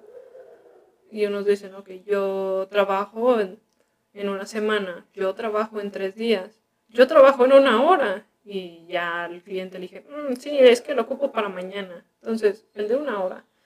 Ah, pues es que me imagino. Y también tiene diferentes precios, ¿no? Me imagino. Algo que le vas a enfocar mucho, tiempo. Exacto, incluso hay, hay artistas que dicen, ok, lo quieres, este, muy, muy urgente, es muy urgente, lo ocupas para la siguiente semana, para, y yo lo tenía contemplado para dos semanas, entonces te va a costar un poco extra porque voy a tener que cancelar de mi tiempo para poder terminar la comisión, pero pues tiene que valer, voy a estar trabajando por ello. Ujú. No, Dijiste ahorita, dijiste ahorita que, bueno, acuerdo mucho, que habías este, también estudiado antes algo de arte antes de entrar a la universidad, ¿no? Sí, ¿Qué dijiste que estudiar? ¿Qué era? ¿Un curso, un diplomado, una carrera? es más como una carrera técnica. Era bachillerato, pero tenía parte de ¿Dónde era? Empezar. Eh, la escuela se llama CEDART, Centro de Educación Artístico. Y está ubicada en... Ah, les contaré que está ubicado en varias partes del país. Ah, entonces hay varios. Hay varias en el país. Aquí eh, me tocó estudiar aquí en Guadalajara y en Mérida, allá en Yucatán. Entonces, la escuela de aquí es José Clemente Orozco, CEDART José Clemente Orozco, y allá en Yucatán es Hermilo Abreu Gómez. Hay también en la Ciudad de México, hay, ay, creo que en Zacatecas, y no recuerdo en qué otros estados más. En esas escuelas de arte, principalmente te enseñan cuatro modalidades artísticas ya sea danza, ya sea teatro, música o artes plásticas. Es de las Bellas Artes, es una escuela de Es de Artes, Bellas. Artes, está eh, de la mano con la IMBA, el Instituto de Bellas Artes. Este, el primer año, creo que es igual en todas las escuelas, estudia las cuatro ramas. Te toca un poco de teatro, te toca un poco de música, este, de danza, lo sufrí, me tocó ballet. este, y también te toca este, artes plásticas. Y ya en el segundo año tú eliges tu especialidad, se podría decir, en tu enfoque de, de estudio. Y yo elegí artes plásticas y visuales, entonces me tocaba hacer linóleo, bueno, grabados en linóleo, en lámina, escultura, pintura, al óleo, este, acuarelas o este, dibujo de modelos, cosas así. Y um, o sea, estás así como, siento como general en la parte de Bellas Artes, ¿no? Mm, Ya fue general en artes plásticas y visuales, sí. Y después de eso ya entraste a la universidad. ¿Dónde Después de eso, muchos decidieron, ah, sí, eh, yo quiero continuar por arquitectura o yo quiero ser diseñador gráfico o creo que uno quería ser diseñador de ambientación o algo así. Mm, Y yo dije, "Mm, yo quiero hacer animación. Y dijeron, ah, sí, yo también, pero pues no hay mucho de dónde elegir aquí en México, entonces era buscarle, rascarle. Este, muchas escuelas eh, no me alcanzaba para la colegiatura, pero al final encontré la universidad donde estudié. Y estudié diseño gráfico, pero también tenía parte animación. ujú. Entonces me... Entonces es algo que te gustó, encontraste el lugar adecuado. Este, no... Dije, ok, diseño gráfico, tal vez le voy a... me voy a enseñar a moverle a la computadora, nomás por eso me metí. Este, pero tiene animación, yo quiero animación.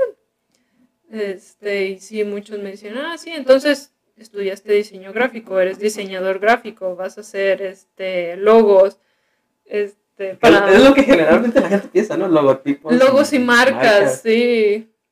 Y realmente a eso no me quiero dedicar. Tú estás más enfocado en la parte de animación 2D. Plano. A- algo más, más artístico, pues. O sea, el diseño gráfico sí me dio bases, sí aprendí varias cosas de ahí, pero pues no es algo a lo que me pienso dedicar y es, y es válido.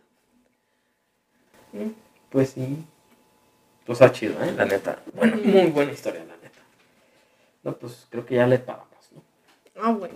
Sí, ya. Creo que ya fue suficiente por hoy. Tal vez después hacer otro, pero no sé. Mm. Hay que ver. Una- un like por una segunda parte. sí, ya digo que sí va a salir. Este. Una recomendación que le hagas a las personas. Algo como un hack life, algo que hayas aprendido de que como estudiante y- o profesionista es bueno saber así. Ok. Como algo específicamente. No tan general como lo platicamos ahorita, sino algo más específico. Esta es una frase que inventé, Ok. pero me levanto con ella y la recito y digo, ok. Sin esfuerzo no hay almuerzo. es que, perdón. Muy sencilla, pero sí tiene un buen fondo. ¿eh? Ajá. A mi parte les digo, me encanta cocinar, me encanta comer, es mi segundo amor, aparte de, de dibujar. Entonces digo, ok, tengo que esforzarme para obtener este, lo que más quiero. Yo quiero mi desayuno, entonces no tiene que ser un desayuno, un almuerzo muy bien merecido. Y para eso pues, hay, que hay que sí, trabajar. sí. Entonces, tómenlo en cuenta. Sin esfuerzo no hay almuerzo. Drofagner 2021. No Sí, sé. No, pues yo en mi caso nomás diría, pues este, del intentar, es seguir intentar, ya que publiques, por ejemplo, los primeros 50 capítulos de esto. Ya veré cómo va. Ya que haga una persona, ya que haga los primeros 50 dibujos, ya que haga los primeros 50 de lo que sea, ve cuánto has avanzado, ¿no? Y si la neta sí se siente mucho la diferencia, pero no va a ser algo que se te da naturalmente, o sea, lo que las personas conocen como, yo digo que las que las personas conocen como experiencia, como- más bien dicho como, como algo nato, es porque lo han hecho en todas partes de la vida, pero no se han dado cuenta que era eso. Entonces, para muchas personas el dibujo es algo nato, pero realmente es porque ya lo han hecho desde niños, entonces es cuestión de mucha práctica. Pero ya que tengan mucha práctica y que lo hayan hecho, hecho muchas veces, cualquier cosa pues va, va a salir bien. Entonces yo digo, eso no te rindas y hazlo varias veces. Y las primeras veces no te sale, no importa, en algún momento te va a salir, tú sigue dando, pero no te detengas. También como me acordaba, también la frase salió, porque me acordé de mis veranos que iba al campo con mi familia y es el campo, te tienes que levantar a trabajar y pues si no trabajabas no no te tocaba el desayuno. Entonces dices, men, yo no, yo no sé cortar la maleza, yo no sé mover a las, a los bueyes, yo, los, las gallinas me corretean. El típico gallo. Ah, no sabes, ellos trabajaron con esos animales, con esas tierras desde peques o su familia, viene, viene en sus venas. Dices, pero aprendes de alguna manera. Y sí, con el tiempo, en una semana a veces nunca, eh, nunca logré mover a los bueyes, pero las gallinas ahora sí me hacían caso. Ya no te perseguía tanto. Mm, ya no me perseguían, sí, entonces ahora solo me seguían por la comida y dije, ah, eso querían. La comida. La Sí, comida pero me esforcé, di, di mi mayor esfuerzo. Tal vez no me salió bien a la primera, pero continué con ese trabajo. Este, y pues me eh, merecí ese almuerzo. Sí, genial. Sí, todos, todos empiezan por algún punto y en ellos está no rendirse. No rendirse. No todos empiezan. eh, bueno, no cuando ves a que alguna persona empieza no todos empiezan de, abajo cuando ves a alguien empezar. Pero todos, empe- todos empezamos absolutamente en la vida sin saber lo que realmente sabes en este momento. Y también este no, no tener miedo a pedir consejo. O sea, muchos le tienen miedo a, No, yo, la verdad, yo sí. hablarle a los grandes. Es como, "Ah, es que usted sabe mucho, yo no sé nada. de ¿Qué consejo me podría dar? No, mejor ni le pregunto. Pues la No, ellos, ayuda, ¿no? ellos empezaron también desde, desde un punto. Ellos te pueden dar el mejor consejo. No te van a morder, no te van a ver feo. O sea, ellos saben, ellos saben que también empezaron desde ahí. y Están, muchos están muy felices por ayudarles. Eh, Nomás que tampoco estás esperando que te hagan todo el trabajo. Solamente. Claro. Un consejo es un consejo, no todo el trabajo. Ajá, y pues tampoco es tomárselo a pecho de, ah, sí, no le gustó mi dibujo a, a mi ídolo, ya no voy a dibujar. Ok, no le gustó tu dibujo tal vez, le va a gustar a alguien más, tal vez no es famoso. No necesitas la aprobación de ningún famoso para que tu trabajo sea valioso. Y tampoco por esos comentarios significa que tengas que parar. Continúa, mejora, este, evoluciona y puede que seas mejor. Sí, en eso nos vemos y compara tu trabajo. Sí se nota la diferencia. Bueno, pues, am, redes sociales, ¿dónde te puedes seguir? ¿Dónde está tu trabajo? Twitter, WhatsApp. Bueno, WhatsApp no, pero Twitter. Sí, el Face. WhatsApp es personal. El que Es- de Vietnam también me pasaste, ¿no? Ajá. El DeviantArt es más una galería pasada, pero sigo subiendo trabajos nomás para tenerlo de manera cronológica. En DeviantArt estoy como King of Highlands, así todo junto, con mayúsculas al principio. Eh, pero normalmente en mis redes sociales estoy como Drofagner, en Instagram, en Twitter, en Furafinity, en YouTube incluso, en Twitch. Quiero subir en Twitch también algunas. Sí, Espero. Muy, muy diversificado. Mucha diversificación en cuanto a tus redes sociales. Drofagner este, se deletrea como D-R-O-F-F-A-G-N-E-R. Drofagner. O Drofi, este, D-R-O-F-F-I-E. Y ya, así me pueden encontrar fácilmente. ¿de dónde nació ese nombre? Ahorita, me estoy- ahorita que estoy reaccionando. Ah, en la, en la escuela estaba creando mis, mis criaturas, mis personajes y así. Y dije, ok, yo ocupo un nombre para esta criatura oscura. Era una criatura oscura, pero no era mala. Era nomás como una entidad, algo así. Y estaba jugando con sílabas. Dije, Dro, Dra, Fefe, Drofagner. Drofagner suena bien y terminó siendo mi nombre de usuario. Y mucha gente terminó conociéndome con ese nombre. Y la ventaja es que si buscas Drofagner, el único resultado soy yo. O sea, ya no vas a, ah, es que te estaba buscando y me salió otro artista Sí. o otro contenido. dices, no, pues ya es un nombre original y nadie me lo va a cambiar y soy yo. Entonces, de alguna manera me van a encontrar. Y además, como ya tienes un buen, buen vas a seguir saliendo hasta arriba. Ajá. Eso está chido, la neta. Bueno, pues creo que ya terminamos, ¿no? Por hoy. Entonces, Mm. tal vez en otra nos vemos, pero por lo pronto, muchas gracias. Gracias. Entonces, bye bye. Bye.